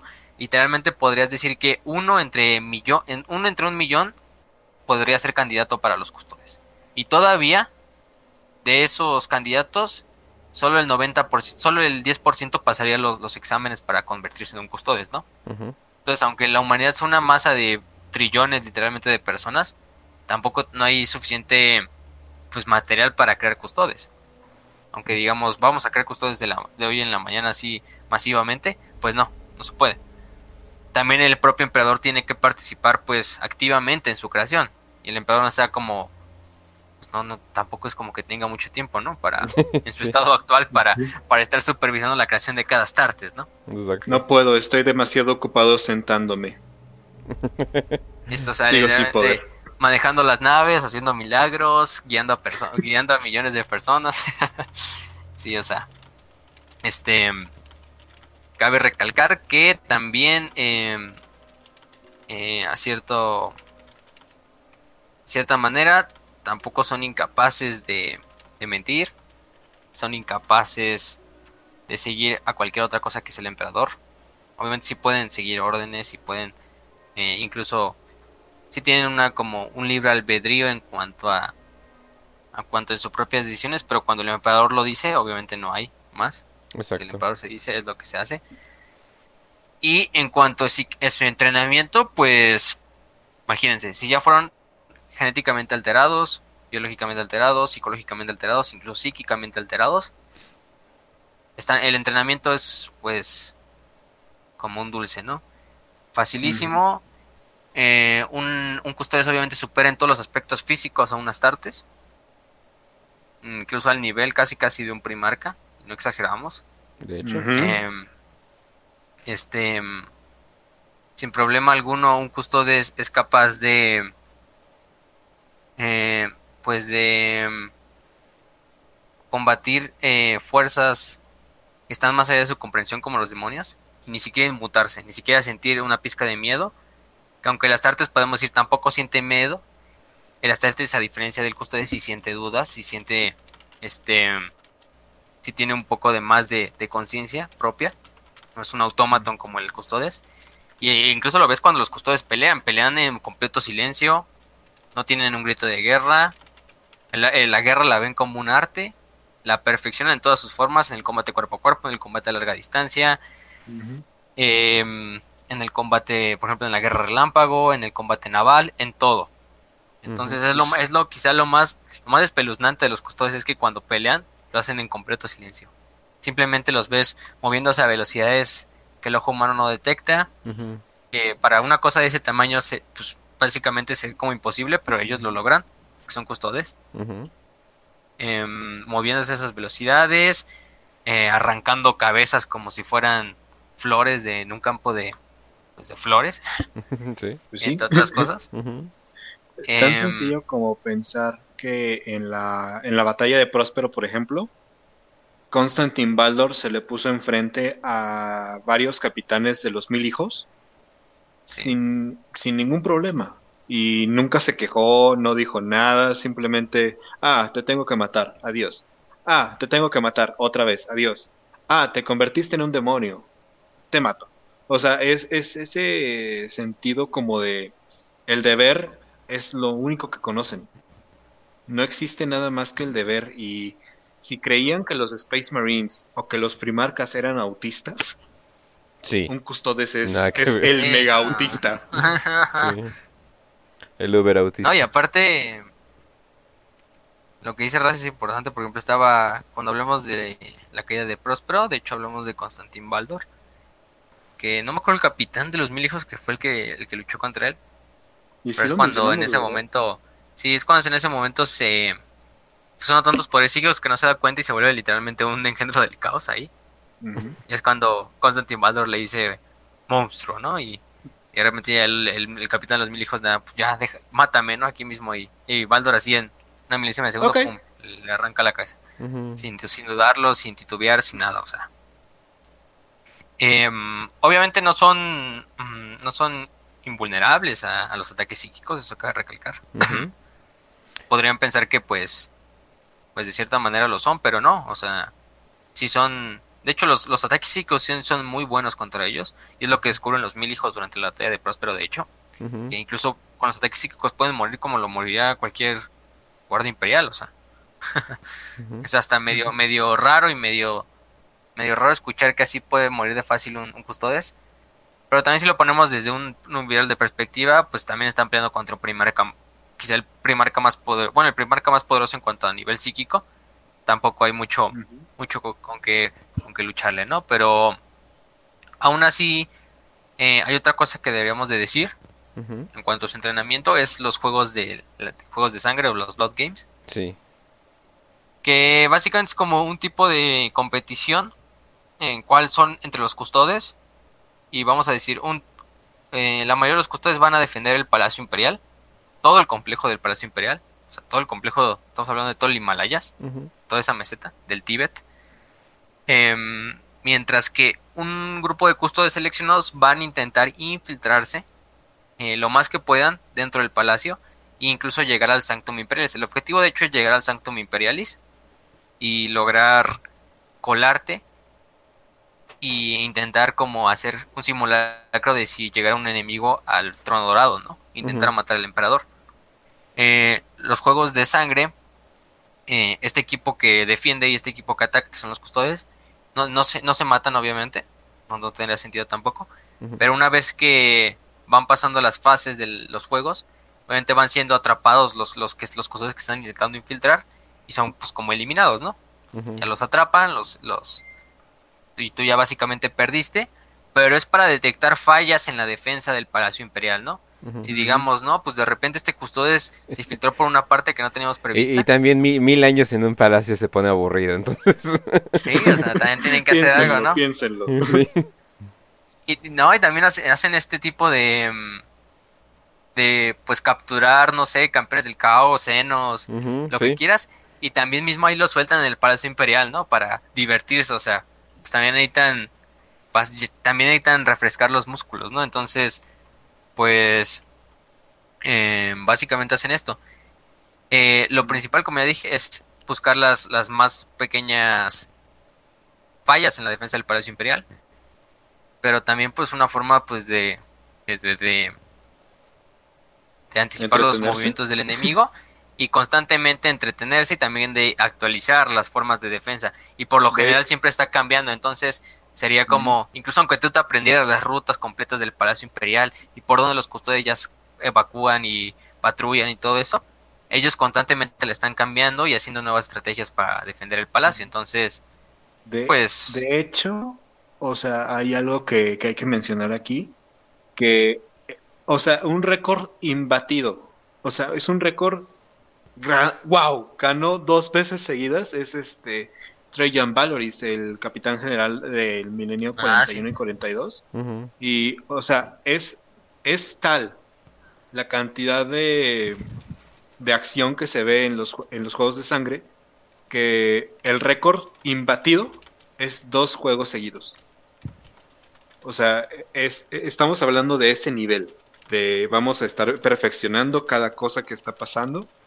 Y el único que, lo ha, que ha podido hacer ese récord es Trajan Valoris. Nadie más. De hecho hubo, no estoy recuerdo, no me acuerdo el nombre de ahorita, pero creo que había otro que ustedes que también casi lo había logrado. Incluso llegó a la sala del trono dorado con una espada. Mm. Eh, pero de hecho hubo un Dark Eldar que se aprovechó de eso. Básicamente copió la misma ruta em, que había hecho el, el Custodes para intentar asesinar al emperador. Porque dice, mataron, ¿no? intentó asesinar al emperador por una parte, sí, por un ah, por misión o por encargo de un benefactor pues misterioso. Pero eh, finalmente fue. No, finalmente sí lo encontraron y lo asesinaron. O sea, no, no, tampoco.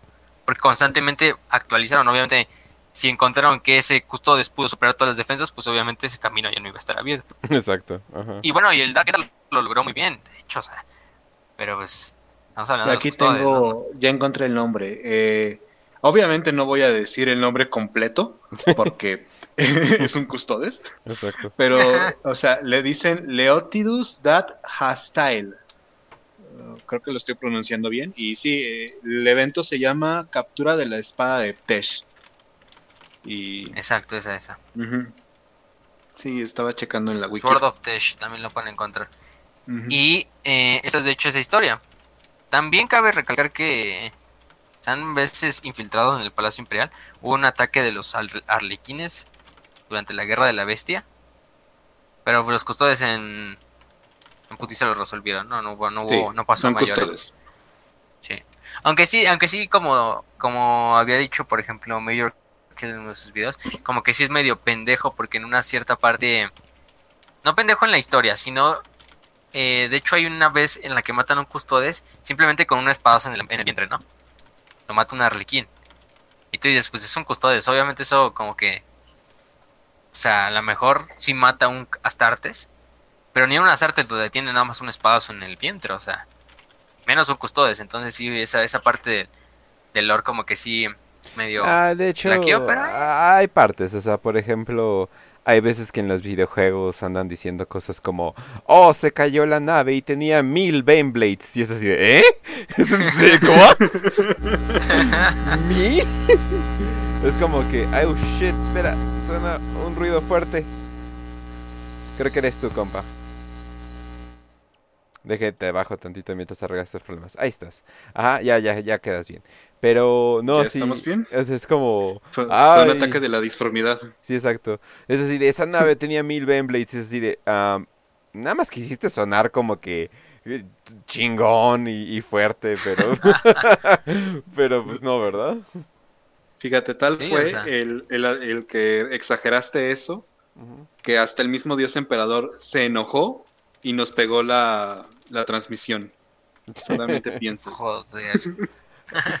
Parece que nos eh, haría muy bien tener un intocable para que no nos pase eso. Eh, y hablando de eso, ya podemos pasar al siguiente tema, ¿verdad? Ah, nada más la última Ok, ok, parte. Ajá. Si quieren leer de los juegos de la sangre, eh, hay una, de hecho hay una historia pequeña, un- una historia corta que se llama El Juego de Sangre o Blood Game. Y viene en la antología esta de los cuentos de la herejía, que es creo que el décimo libro del herejedor, si no mal recuerdo, uno de esos, décimo noveno, por ahí. Eh, y ahí pueden leer ese, ese cuento pequeño, viene igual el de la última iglesia y todo eso, y se está subido en el canal de Telegram por si quieren ver lo en esa parte exactamente cómo es, pues cómo, cómo es un juego de, de sangre desde el punto de vista de un custodes, ¿no? Y es una historia corta, entonces son como 50 páginas, no se van a aburrir si no les gusta leer. Y ya veo bastantes que no les gusta leer. Bueno, por eso es Warhammer para prietos, ¿no? Por eso hacemos este programa. Sí. Sí, ¿verdad? Por algo lo hicimos. Sí. Y nada más para hablar del equipamiento, eh, nada más lo que quería como resaltar es que la armadura eh, Custodes no está hecha de ceramita como lo está hecha la armadura Astartes. De hecho está hecha de un material todavía más fuerte que se llama auramita. Básicamente una ceramita dorada Ujú. también. Eh, Es la más de aura. ¿sí? Es, pues, o sea, siempre es como, eh, ah, yo tengo esto, ah, pues yo tengo esto. Entonces, como que eso Sí. es, ¿no? Ajá.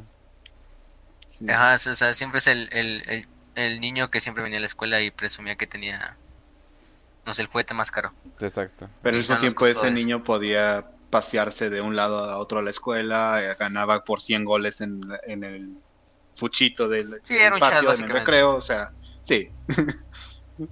De, de Incel Astartes versus de. Digo, de Virgin Astartes versus de, de Chad eh, Custodes. Custodes.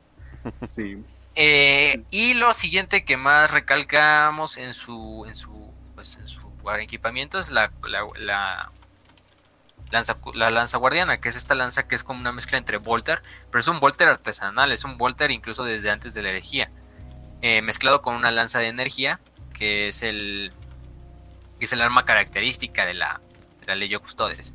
Aparte de eso, también tenemos, recordemos, las armaduras de Terminator.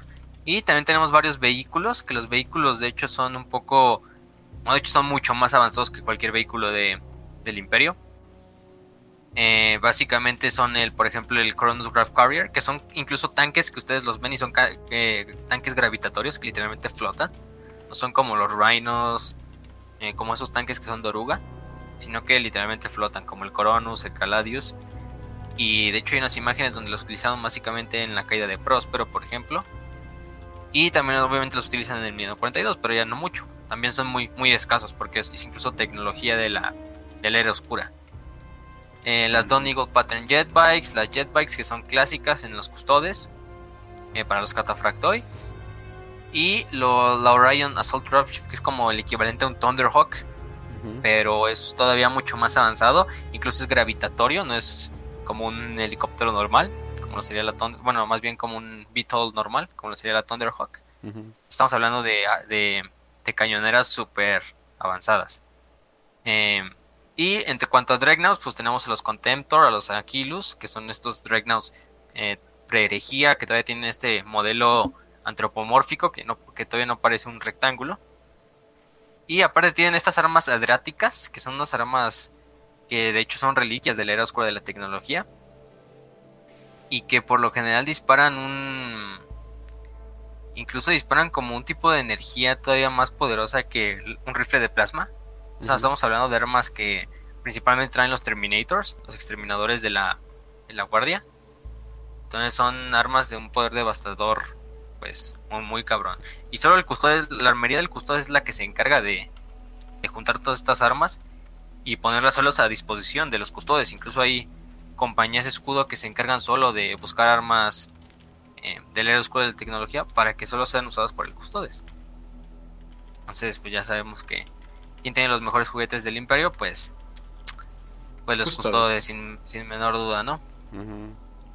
Incluso las armaduras Terminator eh, incluso tienen pequeños em, ¿cómo se dice? generadores de escudo. Porque clave recalcar que las, las armaduras de Terminator de la era de la cruzada y de la era de la herejía tenían este, estos tipos de de escudos ¿cómo se llama? de escudos propios de la armadura. Un escudo de energía. Aparte del blindaje Aparte. mucho más grande de la, de la armadura. Estamos hablando de una armadura que aparte está hecha de auramita, ¿sí? no sigue siendo de ceramita, como lo sería una armadura Astartes, incluso de exterminador. Exacto. O sea, no vas a atravesarlo fácil. Porque sí, o sea, y, a- y aparte sus habilidades Psykers, no hombre, o sea, los güeyes están súper OP. Ujú.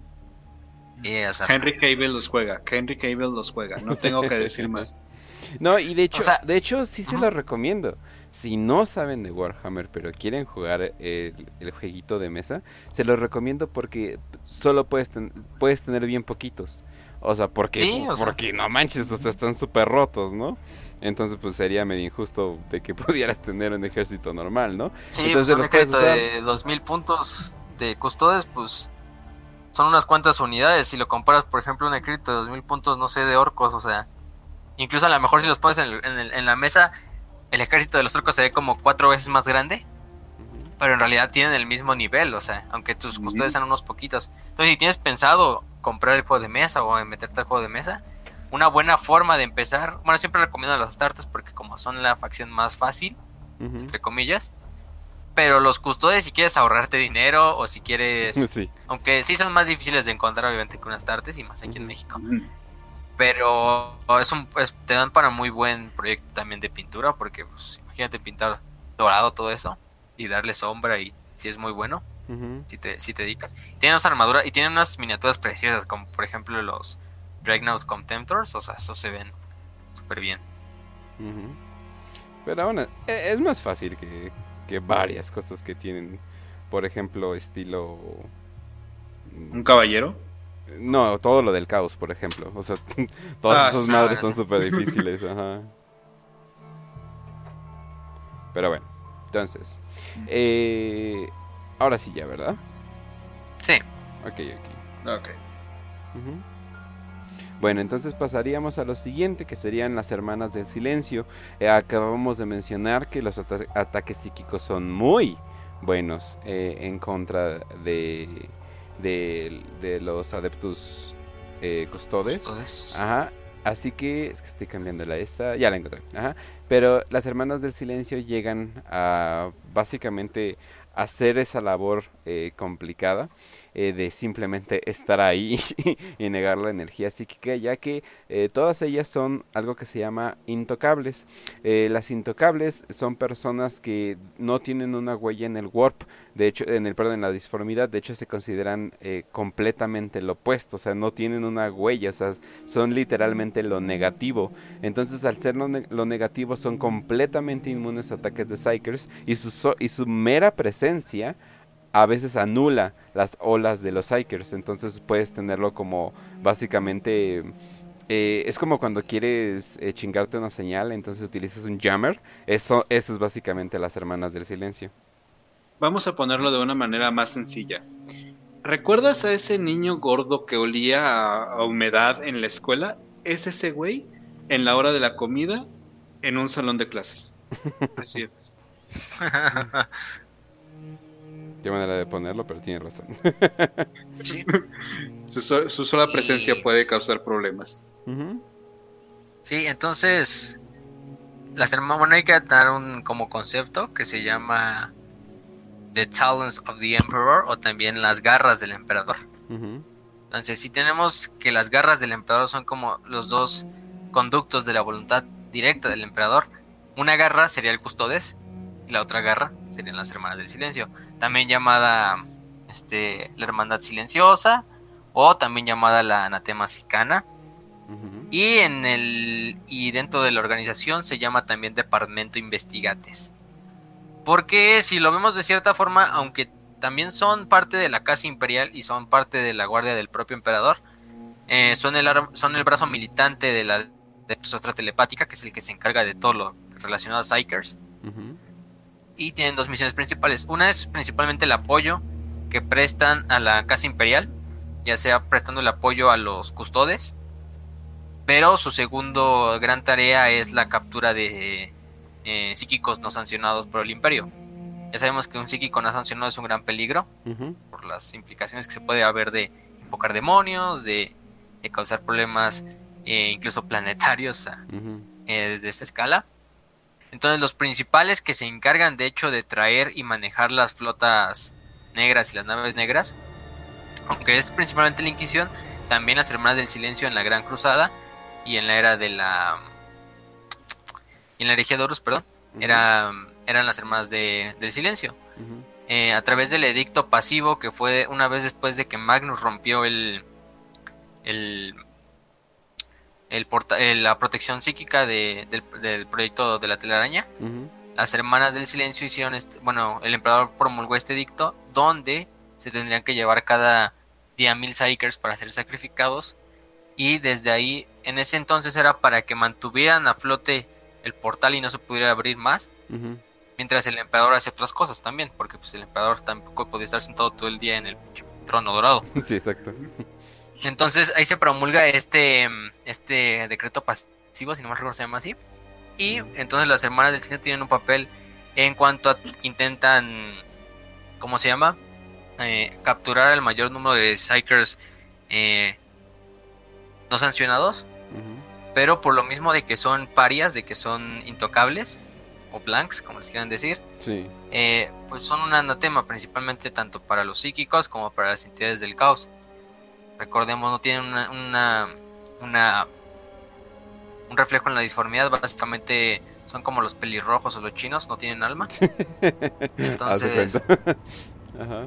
Entonces, pues no solo repelen todo cualquier tipo de energía disforme, sino también hacen que los psíquicos se sientan eh, enfermos. Y en realidad, toda la gente, toda Sí. la gente que no es un blank se siente enferma alrededor de ellos. Es como una sensación como de. de. Incluso de muerte inminente, una sensación como de no hay escapatoria, eh, una sensación de asco. También depende, ¿no? La, la- la cantidad, porque esto también aunque tengas el gen paria, también hay tipos como de magnitud, ¿no? Por ejemplo, una persona puede tener un aura todavía más grande, un paria, un aura más grande en cuanto a esa como sensación de desagra- desagradable eh, a otro paria, ¿no? Por ejemplo, se me viene el ejemplo de la, esta, de la colita de, de Eisenhorn, Beckwin. ¿fue el nombre? Y de Beckwin, Oye, que por cierto, este, como incluso estaba... de... Bueno, a ustedes les conté, pero estoy reescuchando los audiolibros. Se pasó de verga el autor, ¿eh? Beckwin, Betancourt, Becu... O sea, es como que deja de, deja de empezar nombres con B. De por sí son difíciles aprenderse los nombres de tu chingada cosa y le pones casi el mismo nombre. Te pasas de verga. Bueno, a lo mejor le gustó. Sí, oye, bueno. ¿Por qué pero- complicar las cosas? Pero Beckwin era un intocable que no sabía que era un intocable. Simplemente eh, de vez en cuando como que la gente ya no la soportaba. eh, su vida apestaba, se la pesaba yéndose de lugar a lugar y no sabía por qué. Como que pasaba un cierto determinado tiempo y la gente ya le desagradaba. Y por alguna razón trabajaba de prostituta. Yo creo que nada por su belleza. Y la gente ignoraba el hecho de que, ah, sí, eres insoportable de estar con. Pues pues, yo creo que le pasaba como a cualquier hombre, se deslecha y es así, ay, ¿por qué estás aquí, no? Y sentía que era Sí. normal, ¿no? Este, y a lo mejor Beckwin tenía una, una aura chiquita, ¿no? En cuanto a comparación, no sé, si ya lo comparáramos como, por ejemplo, un asesino de Oculexus, Ah, no, nada que ver. No, No, Beckwin, no, sería, Beckwin sería una lamparita, mientras que un asesino Oculexus sería un faro. Sí, o sea, por ejemplo, Eisenhorn, que es, un, que es un psíquico, no podía, o sea, por ejemplo, no podía hacer el amor con ella, ¿no? Porque hacer el amor con una persona sí involucra despertar eh, ciertas cosas eh, en psíquicos y en, y en blanks, y en- o como les y en blanks. Entonces, pues no, no se podía, no era, era insoportable para él. Pero la podía tener en el mismo cuarto. De hecho, pues muchos de sus Sí. tiempos se las pasan juntos, ¿no? Pero pues obviamente no podían no podían hacer el sexo. Entonces eso, eso es una de hecho. Imagínate, es una intocable y aparte creo que sí es pelirroja, entonces no, ya tenemos dos strikes. ah, pero, pero está bien buena. No, perdón, perdón, perdón la gente de sí es pelirroja que nos escucha. En especial la gente de Rumania. Yo creo que hay muchos pelirrojos, no sé. Exacto, sí, nu- nuestro público de Rumania. Por cierto, gracias a, a Yegulev por donar eh, cinco limones y, y- ah, y bienvenido a Blake Umar, que es un nuevo seguidor y creo que nada más nos sigue por Warhammer, entonces bienvenido. Bienvenido. bienvenido. Y, y entonces, pues las hermanas del silencio también participaron en la herejía de Horus, principalmente. En la Gran Cruzada sí participaron activamente. Eh, de hecho, tenían papeles como su nombre lo indica del departamento investigates. Es un departamento, obviamente, cuando se trata de algo psíquico o relacionado a lo psíquico, los primeros en estar en la línea es las hermanas del silencio. Entonces, las hermanas del silencio eh, no se sabe muy bien de su historia. Quizá algún día les dedicamos un, un capítulo. Ahorita lo estamos usando como un apéndice porque, pues es que no podemos hablar de los custodes sin hablar también de las hermanas. Pero eh, en la Gran Cruzada, por ejemplo, me acuerdo que participaron en la en el ataque al- a las estas naves de los Yorgal, que era una raza alienígena que vivía como unas naves cilíndricas que iban viajando por el espacio, eh, porque era una especie altamente psíquica y de hecho participaron junto a la Guardia de la Muerte. Y es donde, por ejemplo, Nathaniel Garro conoció a esta. Oh, ese fue el nombre. Bueno, a la, a la esta hermana del silencio que eh, posteriormente sería una de las fundadoras de la Inquisición. Ah, Eh. Sí, Mm. esta, si no mal recuerdo, es. eh, Amendera Kendall, sí, ya me acuerdo. Este, Amendera Kendall. Eh, pero aparte de ser el departamento investigates, también una vez que acabó la herejía, participaron también en lo que fue la guerra dentro de la telaraña. Ahí tuvieron muchas bajas. Eh, aunque obviamente fueran parias, pues también eh, no puedes tampoco resistir eh, la fuerza demoníaca como tal, aunque seas un paria.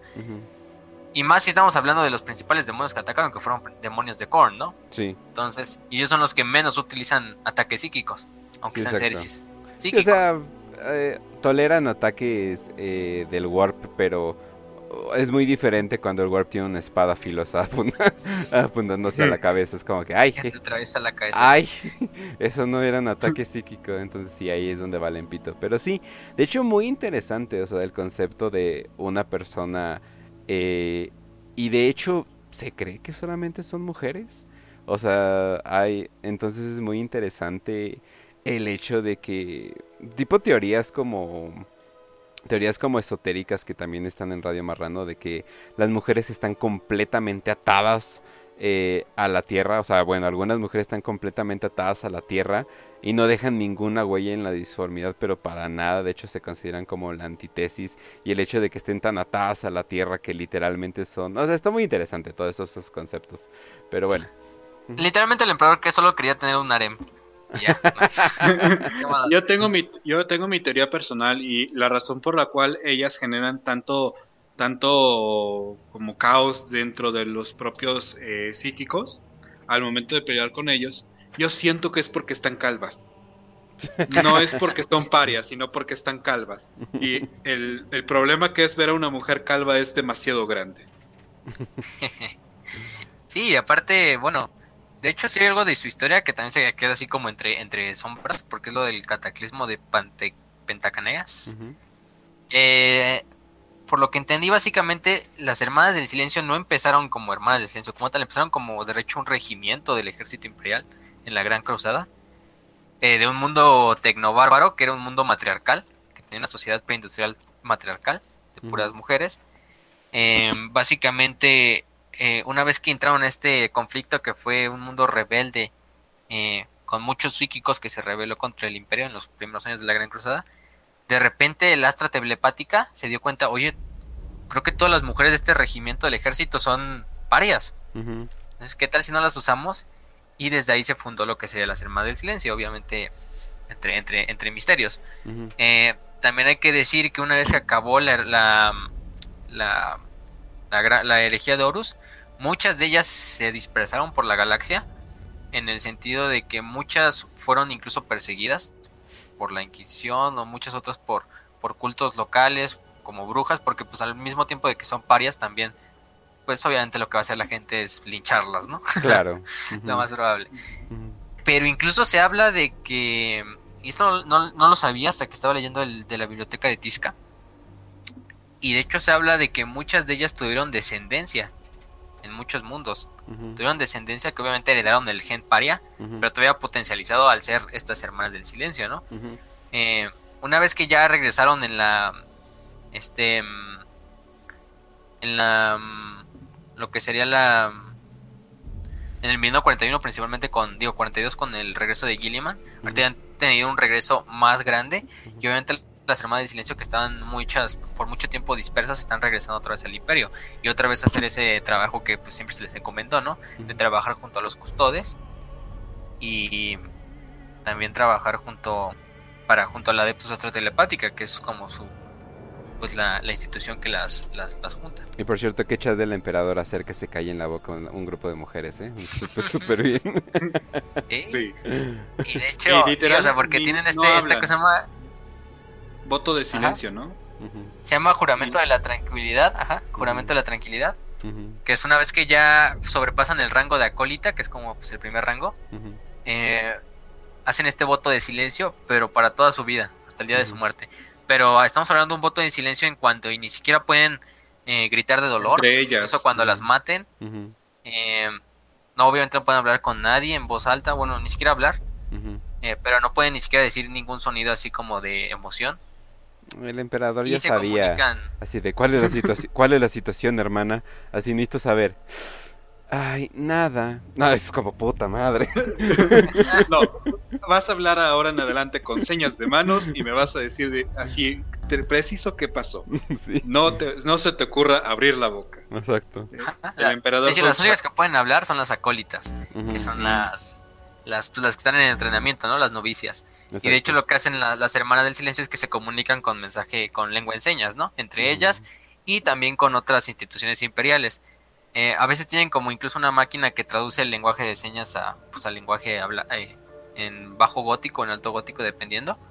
Pero lo principalmente es que llevan a una colita como, pues, como ayudante y la colita ella sí puede hablar, entonces ella traduce lo que está diciendo una, una, una hermana del silencio de mayor rango.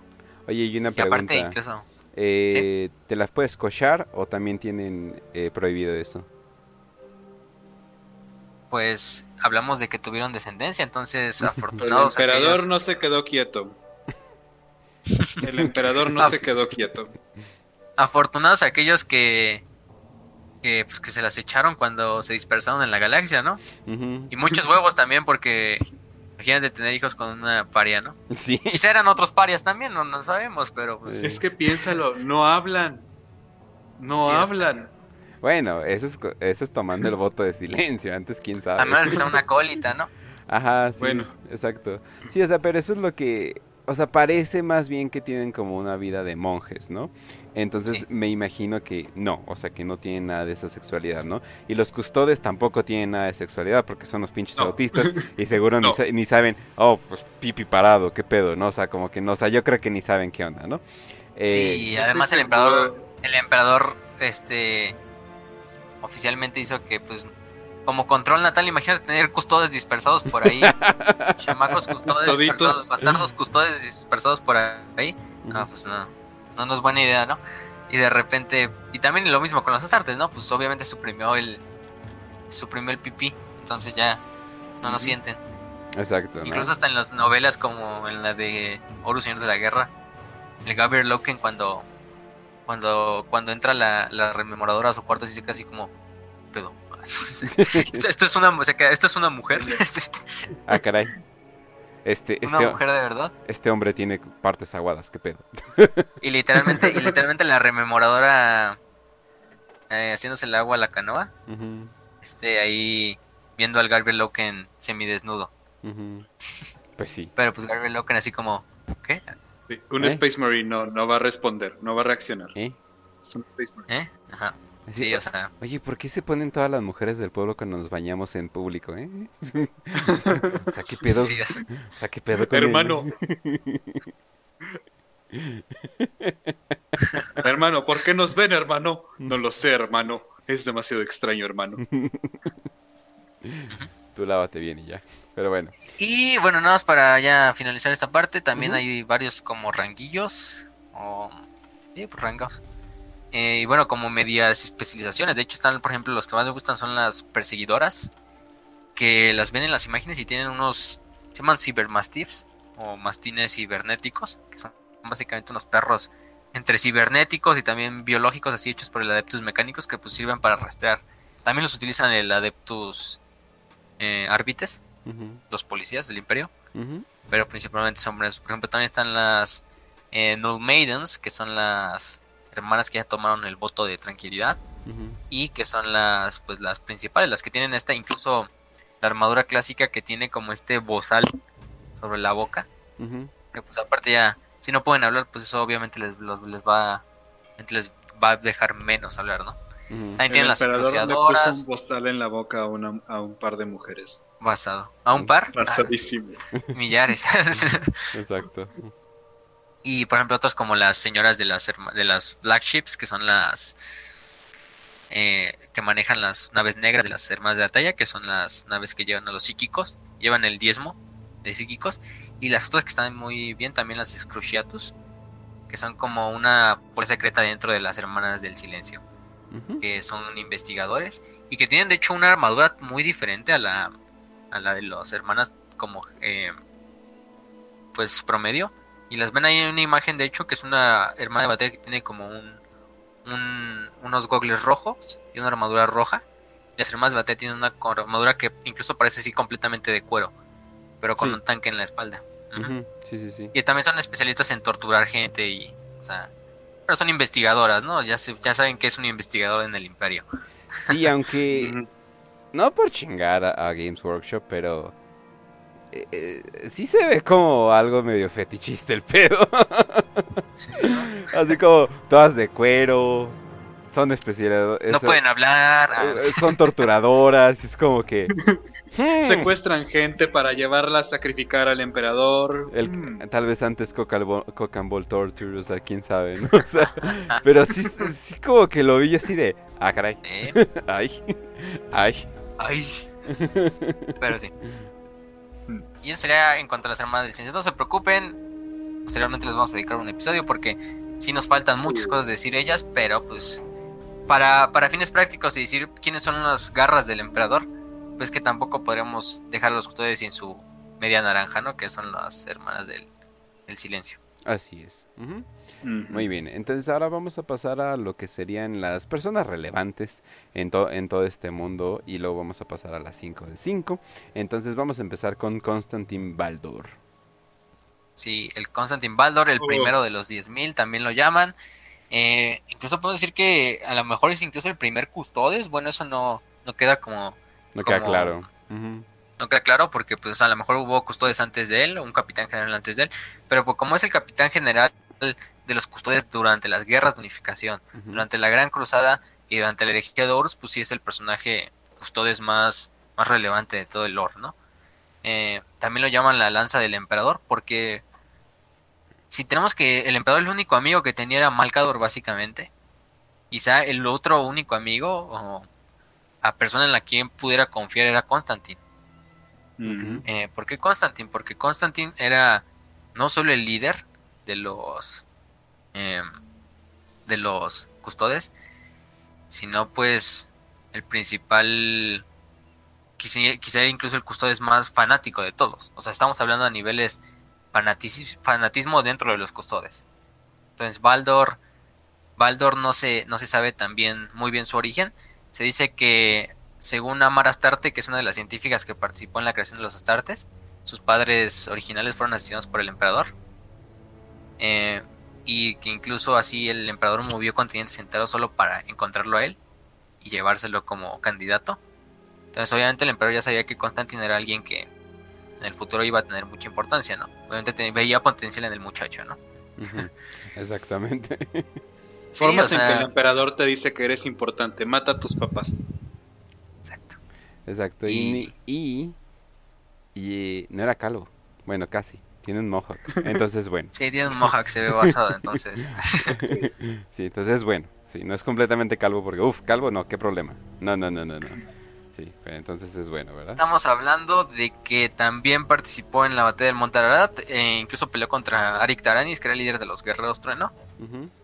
Em, también mató a Ushotan, que era uno de los grandes guerreros del trueno.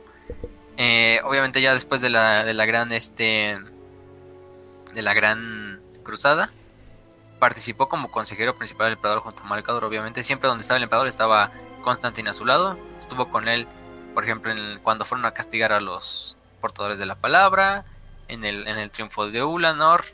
Y se dice que antes de la herejía de Horus, aquí tengo el dato, Baldor ya tenía 1932 nombres este, acumulados de, de honores y de batallas, porque hay que recalcar que los nombres se les dan en cuanto a sus acciones en batalla, ¿no? Si Sí. tuvieron una acción buena o un- una acción heroica, se les da otro nombre, bueno, el emperador les da otro nombre y ya les va, les va asignando estos. Entonces, 1932 nombres, pues ya se pueden dar una idea de, de qué tan de qué tan venerable era este Constantin. Participó en la batalla de Próspero junto a Lehman Ross. Eh, era gran amigo de Rogel Dorn, ya, ya dijimos.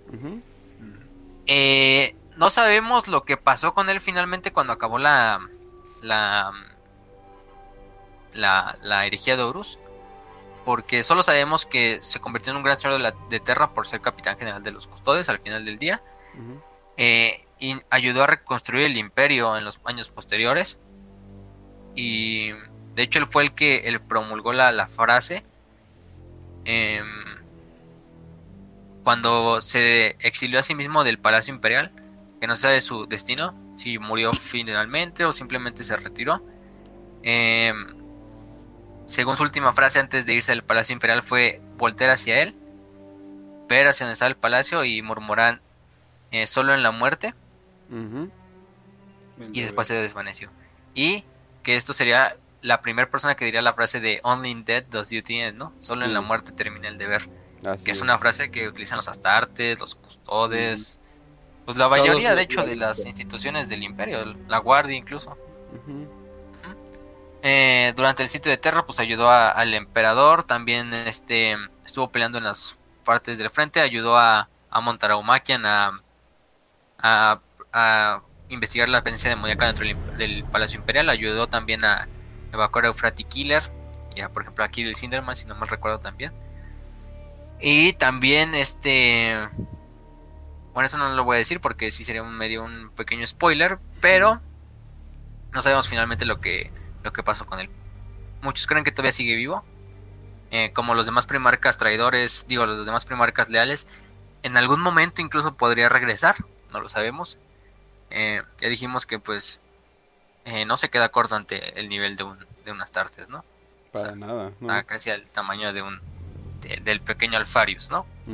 Son más altos que quizá entonces ya sabíamos lo que, que va a pasar. Entonces, de hecho hay una novela muy buena que no la he encontrado, que es la de...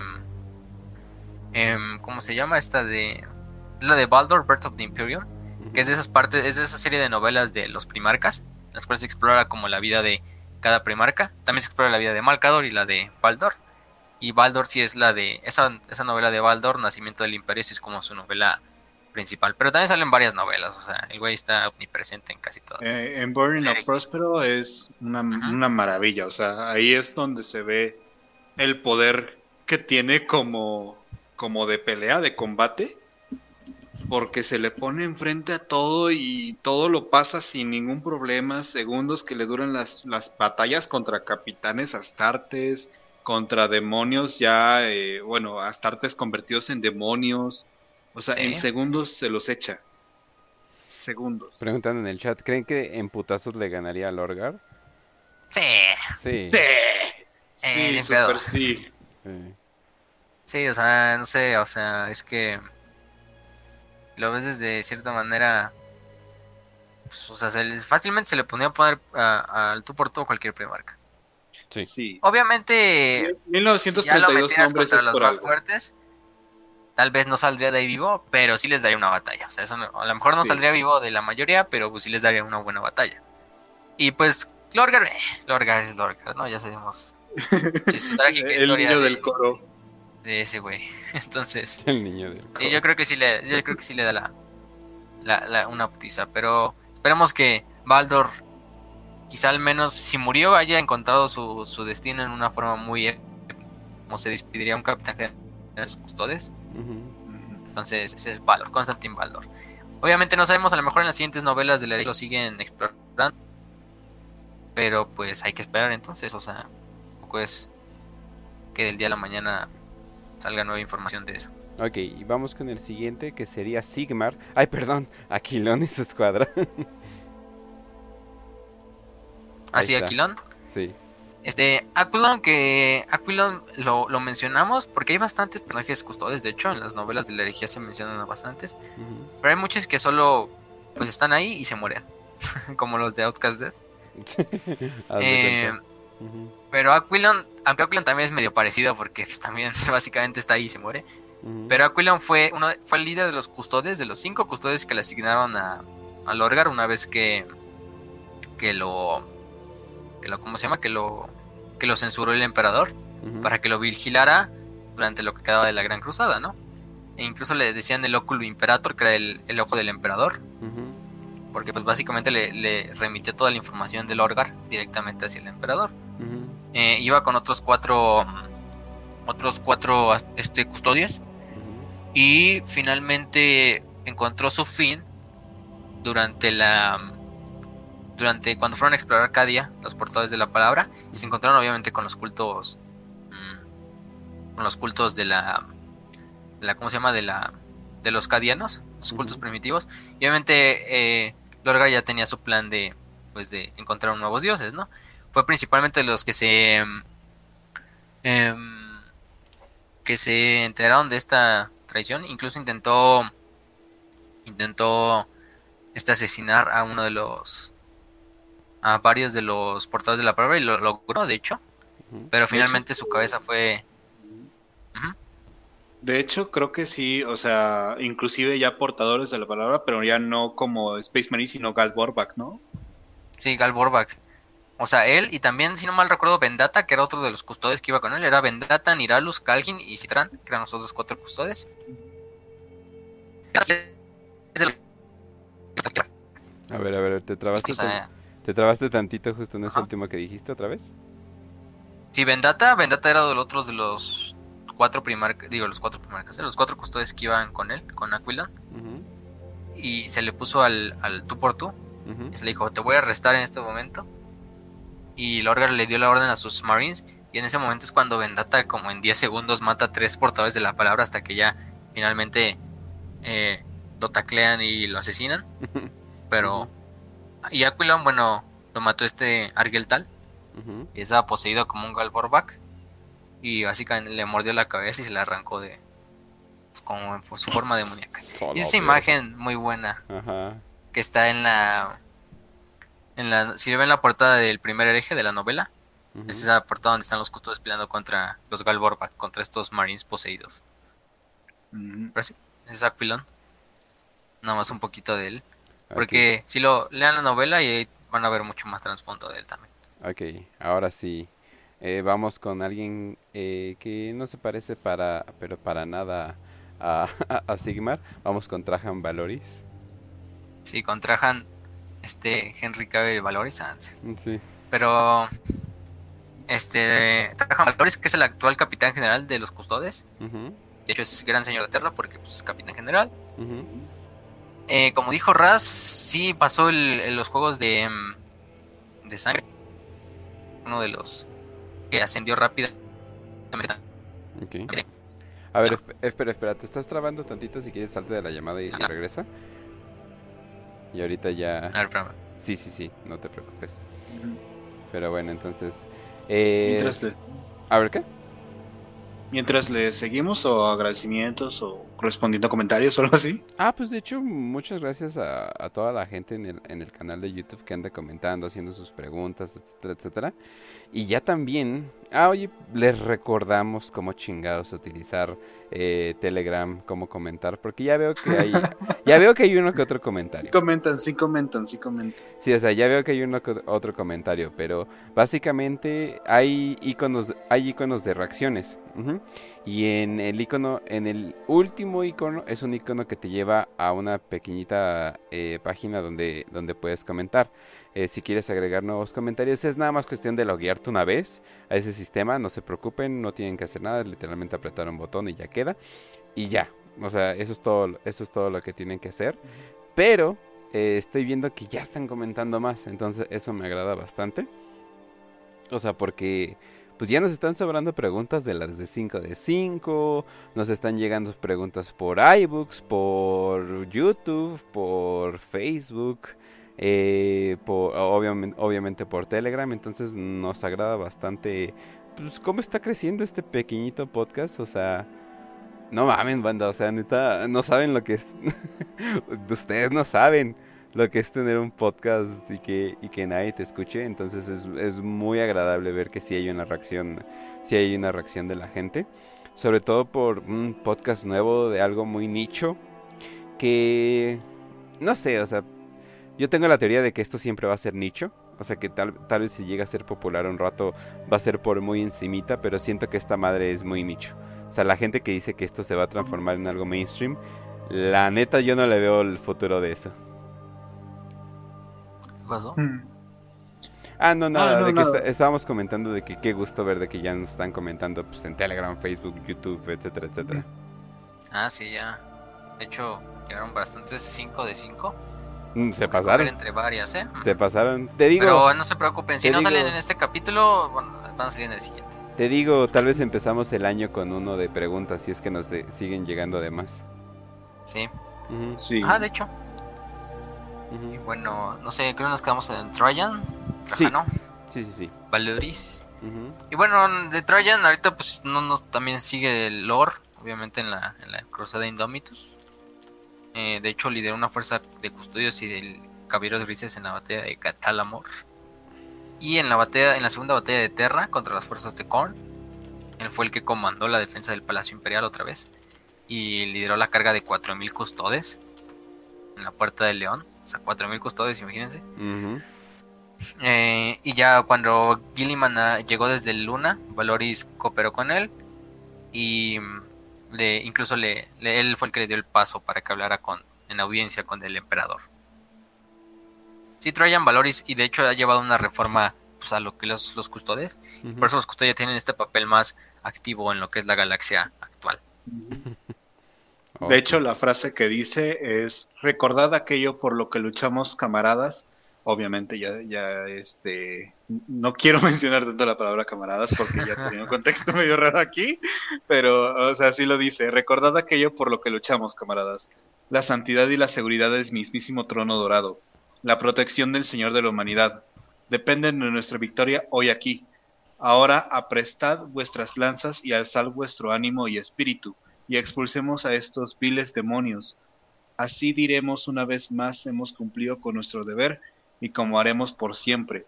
Esto es antes de la batalla de la Puerta del León, que ya está muy adelantado del lore, pero en pocas palabras es este una batalla que tiene con Gilliman, o sea, junto a Gilliman, está peleando contra Gilliman, contra demonios en Terra, más o menos. Sí, es Terra, ¿no? Sí.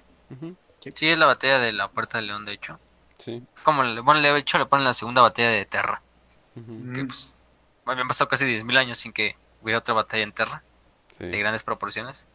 Entonces, pues, Sí. sí. Y fue la- el momento donde vemos a los custodes peleando, pero peleando como en batalla. Sí. Que no se había visto eso desde, um, desde la- el asedio de Terra, el, el primero. Y vamos a vamos a encerrar las últimas dos porque ya se nos está acabando el tiempo. Vámonos con Jenny Kroll y Armender Kendall, dos hermanas del silencio muy importantes. Sí, esta, bueno, Geneta Kroll, que fue la líder de, de los de las Hermanas del Silencio durante la herejía de Horus, durante la Gran Cruzada. De hecho, tenía un título muy espeluznante que era, no mal recuerdo, era la la, la, la reina sin alma del Imperio, que fue la comandante caballero del- la, de, la, de la hermandad. Participó en la batalla de Próspero. Y lo más importante de ella es que... eh, además de participar en la batalla, también participó dentro de la guerra dentro de la talaraña. Eh, finalmente en el sitio de Terra eh, pereció a manos de Karn. eh, el querido Karn matando personajes a diestra y siniestra. Em, pero lo más importante ella es que pues fue la líder de las Hermanas del Silencio. Entonces era una, una Hermana de batalla del Silencio, perdón, que era temida incluso por los propios Astartes porque su reputación en el imperio era pues la de una comandante de eh, de una asesina de una interrogadora una torturadora. Y pues no estamos no estamos eh, estamos hablando de la líder pues de del departamento investigates no entonces no es poca palabra. Exacto. esa es Janet Crow. Eh, lo pueden encontrar más en las novelas de Collected Visions también salen en Prospero Burns y en la de Saturnine después donde F ella. Y la otra es este Amendera Kendall, que hizo gran amiga de Nathaniel Garro. De hecho, participó en el, en el rescate de Nathaniel Garro cuando regresó de la Eisenstein de, para avisar al Imperio.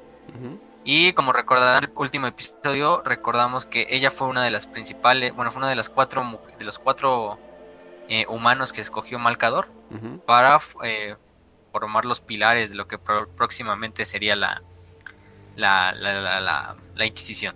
Ujú. En este, en este sentido, eh, fue también la primera que recordemos hizo un Exterminatus. Y pues es, es, muy, es muy buena compa de, de, de, de mi buen Nathaniel Garro. También la pueden encontrar en Planet of the Eisenstein. Y en la, esta pequeña historia de The Boys y de los fantasmas no hablan. Que viene en la, de, en la antología de la Galaxia. Ok. Muy- Esas son. Muy bien, muy Sí, bien. esas. Eh, esos serían como las personas relevantes. Ahora pasamos Ajá. a la sección favorita de muchos, o más bien de los que muchos comentan por. No, eh, nada más rápido, una Sí. mención honorífica. Ah, caray. A ver. Eh, es que tenía el micrófono apagado y no pude. Eh, una, sí, una mención honorífica muy rapidita, rapidita. eh, este Excelsior, que creo que es este, Ah, sí, el de la era de la apostasía y es el literalmente es el que se encarga de hacer que las hermanas del de, las hermanas de batalla cambien de bando y entiendan que Gog Van Dyer es como que caca Sí. y el, Y el además bueno es obligó a. Ajá, Thor. ajá, a Y además este obligó a Thor a que, a que fuera eclesiarca. Le dijo: eh, ¿De Terra vas a salir siendo eclesiarca o no vas a salir? y entonces este Sí. Thor, pues no, pues ya, ya ni modo. Pero me van a Ah, dejar bueno. ser eclesiarca siempre y cuando me dejen predicar por todo el imperio. Ya, así, y Entonces- fue pues, el- principalmente para que Thor fuera ascendido a eclesiarca. Ese es. También Amon que Amon no le quiere spoiler la historia porque sale en las últimas novelas de Saturnina y también sale, es el, de hecho es el protagonista de la pequeña historia de Juegos de la Sangre, la de Blood Games, Y es un custodes que va a tomar mucha importancia. Y nada más para dar un último ejemplo de los nombres, aquí ten- tengo todo su nombre, y era Amon, Tauromaquian, Sigase, Leproin, Cain Hedrosa, todavía iban otros 10 nombres que no se saben, luego Pirope, luego otros nombres que tampoco se sabe, luego Lenk y luego Longinus, que es su último nombre. Vaya que O sea, Custodes. sí, vaya que se pone justo. aburrido, ¿eh? Sí, Pero bueno, ok, muy bien. Entonces, entonces ahora sí pasamos a las 5 de 5. ¿Cuál es la primera fase? Ajá, dice Eric Gael nos pregunta, ¿el imperio paga o da un buen sueldo por servir en el en la guardia, en el adeptos mecánicos? O yo creo que también se referirá a cualquier trabajo básico en el imperio. Pues tu trabajo es tu vida. Ah, digo, tu no. pago es tu vida. Ajá. Sí. Ya Ah, dijimos que pagas como, pues básicamente tú estás trabajando en nombre del imperio y el imperio a cambio te da protección y comida, de cierta manera. Si eres un trabajador de una, de una, pues, ¿cómo se llama? De una, pues de una, por ejemplo, de una, de un mundo fábrica o de un mundo o sea, colmena. digamos que una persona común y corriente llega a ser un inquisidor. Pues bueno, ahí sí va a tener una vida bastante bien remunerada, bien Sí. pagada y todo eso. Pero donde se le descubra que está malgastando los recursos del imperio, híjole, híjole. Considera que es un imperio que lleva llega. 10.000 años en guerra. ¿Tú crees que van a querer que alguien gane y malgaste dinero así como así? No, No. no. No, entonces no, y la Guardia Imperial, pues, no, o sea, inclu- inclusive, A duras penas. o sea, inclusive muchos no saben el concepto del dinero, o sea, es simplemente, no, pues me dan de comer eh, y me dan estos, no sé, me dan un vale para comida para mi familia o algo por el estilo, ¿no? O, Me dan una casa así como Infonavit. Ajá, haz de cuenta, sé. ¿no? O sea, as- así sí, ¿no? O ya en lugares con menos gente, no, pues me- tengo mi granja, eh, si trabajo para el imperio y cierta cantidad de comida se la tengo que dar a ellos, etcétera, etcétera. Pero no es como si te preguntan, te negocian o algo por el estilo, o sea, es más que nada, eh, no, o sea, o sea que no, o sea, De, de hecho, eh, algo que pasa en la guardia, por ejemplo, los cadianos, que tienen el equipamiento que reciben y además reciben el equipamiento de una manta para, para dormir o así, esas son sus pagas, o sea, la manta de dormir, sí, ni siquiera... Pues estás en Cadia, ¿qué esperas? O sea, no. Sí, de hecho hay, hay, hay, hay, hay, moneda, papel moneda, creo que se llamaban créditos, tights y también había Cro- algunos que se llamaban, creo que Cronos. Aquilas, ajá, y unos que se llamaban Aquilas también, eh, sí, crowns, que son coronas, pero simplemente no tienen como un valor, o sea, un valor fijo, al final del día eh, también depende de cada mundo, entonces eh, de- hay mundos donde no siquiera tienen estas monedas y simplemente se cambia por bienes, ya sea, no sé, si produces vegetales en un mundo agrícola o produces armas en un mundo colmena, Ujú. etcétera. Exacto. Es un sistema feudal, completamente feudal, no hay, no hay salario. Luego, Rafael Cervantes nos pregunta, ¿ustedes cuál creen que es el señor del capítulo actual? Bueno, yo también creo que se refiere a los antiguos, más Ah. fuerte. Pero Ah. sin contar a los caballeros grises. Ah. Porque Caldor Drago, no, no. Sí, sí, es OP. pues. Pues yo creo, sinceramente, que de Sigismund. Ajá. Estoy entre Sigismund y Dante. And, and, Que Dante, Dante está UP. Yo creo que Dante, ¿eh? Porque, o sea, güey, la cantidad de enemigos que se ha echado Dante es muy equiparable a, a, a un Space Marine, pero de la época de, de la herejía de Horus. Sí. Sí. Y, y todavía demonios, de los tiránidos, hablamos de el Swarm Lord, cre- creo que fue. No, sí es cierto, Entonces, tienes me- razón. No, sí, pues es Dante. Sí. Ajá. No me Sí. acordaba. No, y aparte... No me acordaba del Swarmlord que también se echó. sí, Porque si Ajá. vemos contra quién compite, también tiene buenos adversarios. Logan Gribnar de los Lobos Ajá, Espaciales, sí. Tushan de Logan las también. Salamandras, este Marnius Calgar obviamente de los Ultramarines. Sí. Pero Marnius Calgar pues tenemos ese problema con el horno de... O sea, ahí está Gabriel Demasiado- Angels que es muy... Está muy cagado. No sé quién más, no se me ocurre ahorita otros. Ah, se me fue el de la Guardia del Cuervo, pero sí hay bastantes. Pero yo sí creo que Dante. Y si nos vamos a antiguos, antes de... No actuales, yo diría que Sigismund. Sigismund, sí. Obviamente, tiene que ser Sigismund, no hay otro. ¿Quién se le dio? Casi mata a, a Abaddon. Bueno, de hecho hizo que se cagara Abaddon. Regresó su cuerpo intacto. Sí, o sea, eso es hablar mucho. Regresó al Warp y así de, ¿por qué hueles así, güey? Pero bueno, Pero sí, ok, pasamos a la siguiente. digamos que Dante. A ver.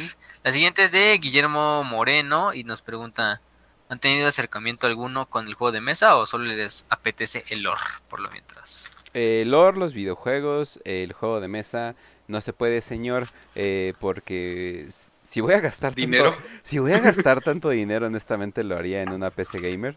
Y pues no mames, güey, hasta la pinche mesa la tienes que mandar a hacer o tenerla perfectamente. No, es un desmadre aquí. Es un desmadre, es un desmadre. Pero sí, Lo único que yo haría sería coleccionarlos, pero, o sea, no, ni siquiera tengo cómo jugarlos. Exacto. Entonces, O sea, Ajá. Digamos que sí, o sea, digamos que te das la inversión para todo eso, pero también aquí es el desmadre, pues, dónde jugar y pues, pues yo ya soy... ¿Y con ya- quién jugar? Porque Eh, sí, está cabrón encontrar un nicho ahí. Y un lugar Bueno, que- ya hay bastantes, pero Sí, o sea, sí completamente. Y seguramente son, son de mi edad y todo eso, pero estoy, estoy casado y tengo otras cosas que hacer. o sea, si, si no sé, si un día, pum, Radio Marrano It's Over se acabó completamente, sí. O sea, sí necesitaría un hobby, definitivamente, ¿no? Sí necesitaría algo que hacer. Pero está cabrón que eso pase. Entonces, no. Por el momento, jugamos, las 300 personas que, juega- que juegan en total Dawn of War, ahí estamos. Entonces, no, de hecho, no, ya somos más, de hecho. De hecho, hay un güey que incluso hace casting de, de juegos y los sube los videos a, a- a YouTube. Hace un muy buen trabajo y ya veo que antes tenía como mil views y ahora tiene como ocho mil, diez mil. Y yo, "Oye, órale, pues excelente, ¿no? El pinche juego tan muerto, pero pues sigue creciendo. Entonces, excelente. Jueguenlo, y gente. ahorita estaba, y ahorita estaba como a 30 pesos en, en Steam. Bájenlo ilegalmente, me vale pito. Ya les vale pito a la compañía, entonces no creo que les importe. Y el mod Creo que ya está, de hecho ya está muerta, ¿no? Relic. Sí, y el mod Elite, eh, y el mod Elite lo pueden bajar también gratis y literalmente están cada tres meses más o menos están eh, balanceando el juego, inclusive agregaron los Grey Knights, eh, entonces definitivamente se la están dando. O sea, no mames, o sea, es literalmente gente que no le pagan y lo hacen por, por hobby, ¿verdad? Pero bueno, hola. Sí. Pero bueno, entonces digamos. lo más cercano que tenemos aquí de Tabletop eh, son los, los videos que hacen en YouTube de Tabletop. Sí, exacto. Entonces, Pero si de verdad les interesa, les recomiendo, ya les dijimos, este Adeptos Metropolitanos. En Facebook ellos organizan eventos en la zona metropolitana de la Ciudad de México. Y hay bastantes, también búsquenla ahí. Hay bastantes grupos, por ejemplo, de compraventa y también grupos como de, de, de, de- pues de torneos del juego. Y ahí los pueden encontrar. Ah, Hace Igual Game Masters Hobby. ah, y Ah, igual sí. Game Masters Hobby, este, e incluso hicieron videos sobre la nueva edición. O sea, de cómo funcionaban las reglas. Entonces, si están un poco interesados en el tabletop, pueden ver esos canales, o sea, Metropolitanos y. Game Masters. No, Y pues, ahorita estaba, me metí a Midwinter Minis para poner un video en el fondo y me di cuenta que su video de cómo jugar Warhammer está subtitulado en español. Entonces, ¿Mm? Ahí Oh, está. ¿Qué más quieren, gente? Ajá. Ahora sí que no, y no hay bastantes y también hay bastantes canales españoles. Sí, Está La Voz Sí. de Horus, que se creó el podcast más grande en español. sí, definitivamente. Tienen bastantes episodios del juego de mesa. Sí. Luego la siguiente nos pregunta Supremus Mechanicus en Oh. Telegram y dice, ¿qué fue de Erebus? ¿Está siendo follado por cerdos transhumanistas o sigue vivo y coleando? Eso No, la- ojalá, ojalá, pero Eso tú lo agregaste tú, ¿verdad? no, así la puse aquí. Ajá. De hecho, era algo así, mira. ¿Qué fue de Erebus? ¿Está siendo follado por cerdos, ah, no, cerdos enfermos hermafroditas de la disformidad o fue ascendido, ascendido a príncipe chamuco? Dice. Eh, pues, No, pues está, está ahí nada más valiendo verga como es Erebus. De hecho, es creo que el líder de, junto a Corfiron, tienen como una, vamos a decirlo, como una guerra fría de quién se hace el control sobre la legión, porque ya recordemos que Lorgar está como encerrado, eh, chillando, Meditando. meditando, no sé, en su, en su, en, el planeta Está este. oculto de Corvus. Sí, está, está cagándose porque Corvus lo está buscando, pero Erebus simplemente está mm, ahí, ahí, como siempre, na- no, no está siendo este purgado de sus crímenes el hijo de puta, pero pues Ujú. ahí sigue. No Creo que el último que hizo fue que participó en la En la, en la tercera gra- en la tercera cruzada negra participó en este básicamente sacrificando millones de personas dentro del sector cadiano para invocar demonios y tormentas de la disformidad. Sí, no, no es un príncipe demonio, pero definitivamente ya ha sido moldeado por el Warp. Pero no Ajá. un príncipe demonio como se supone que son, ¿no?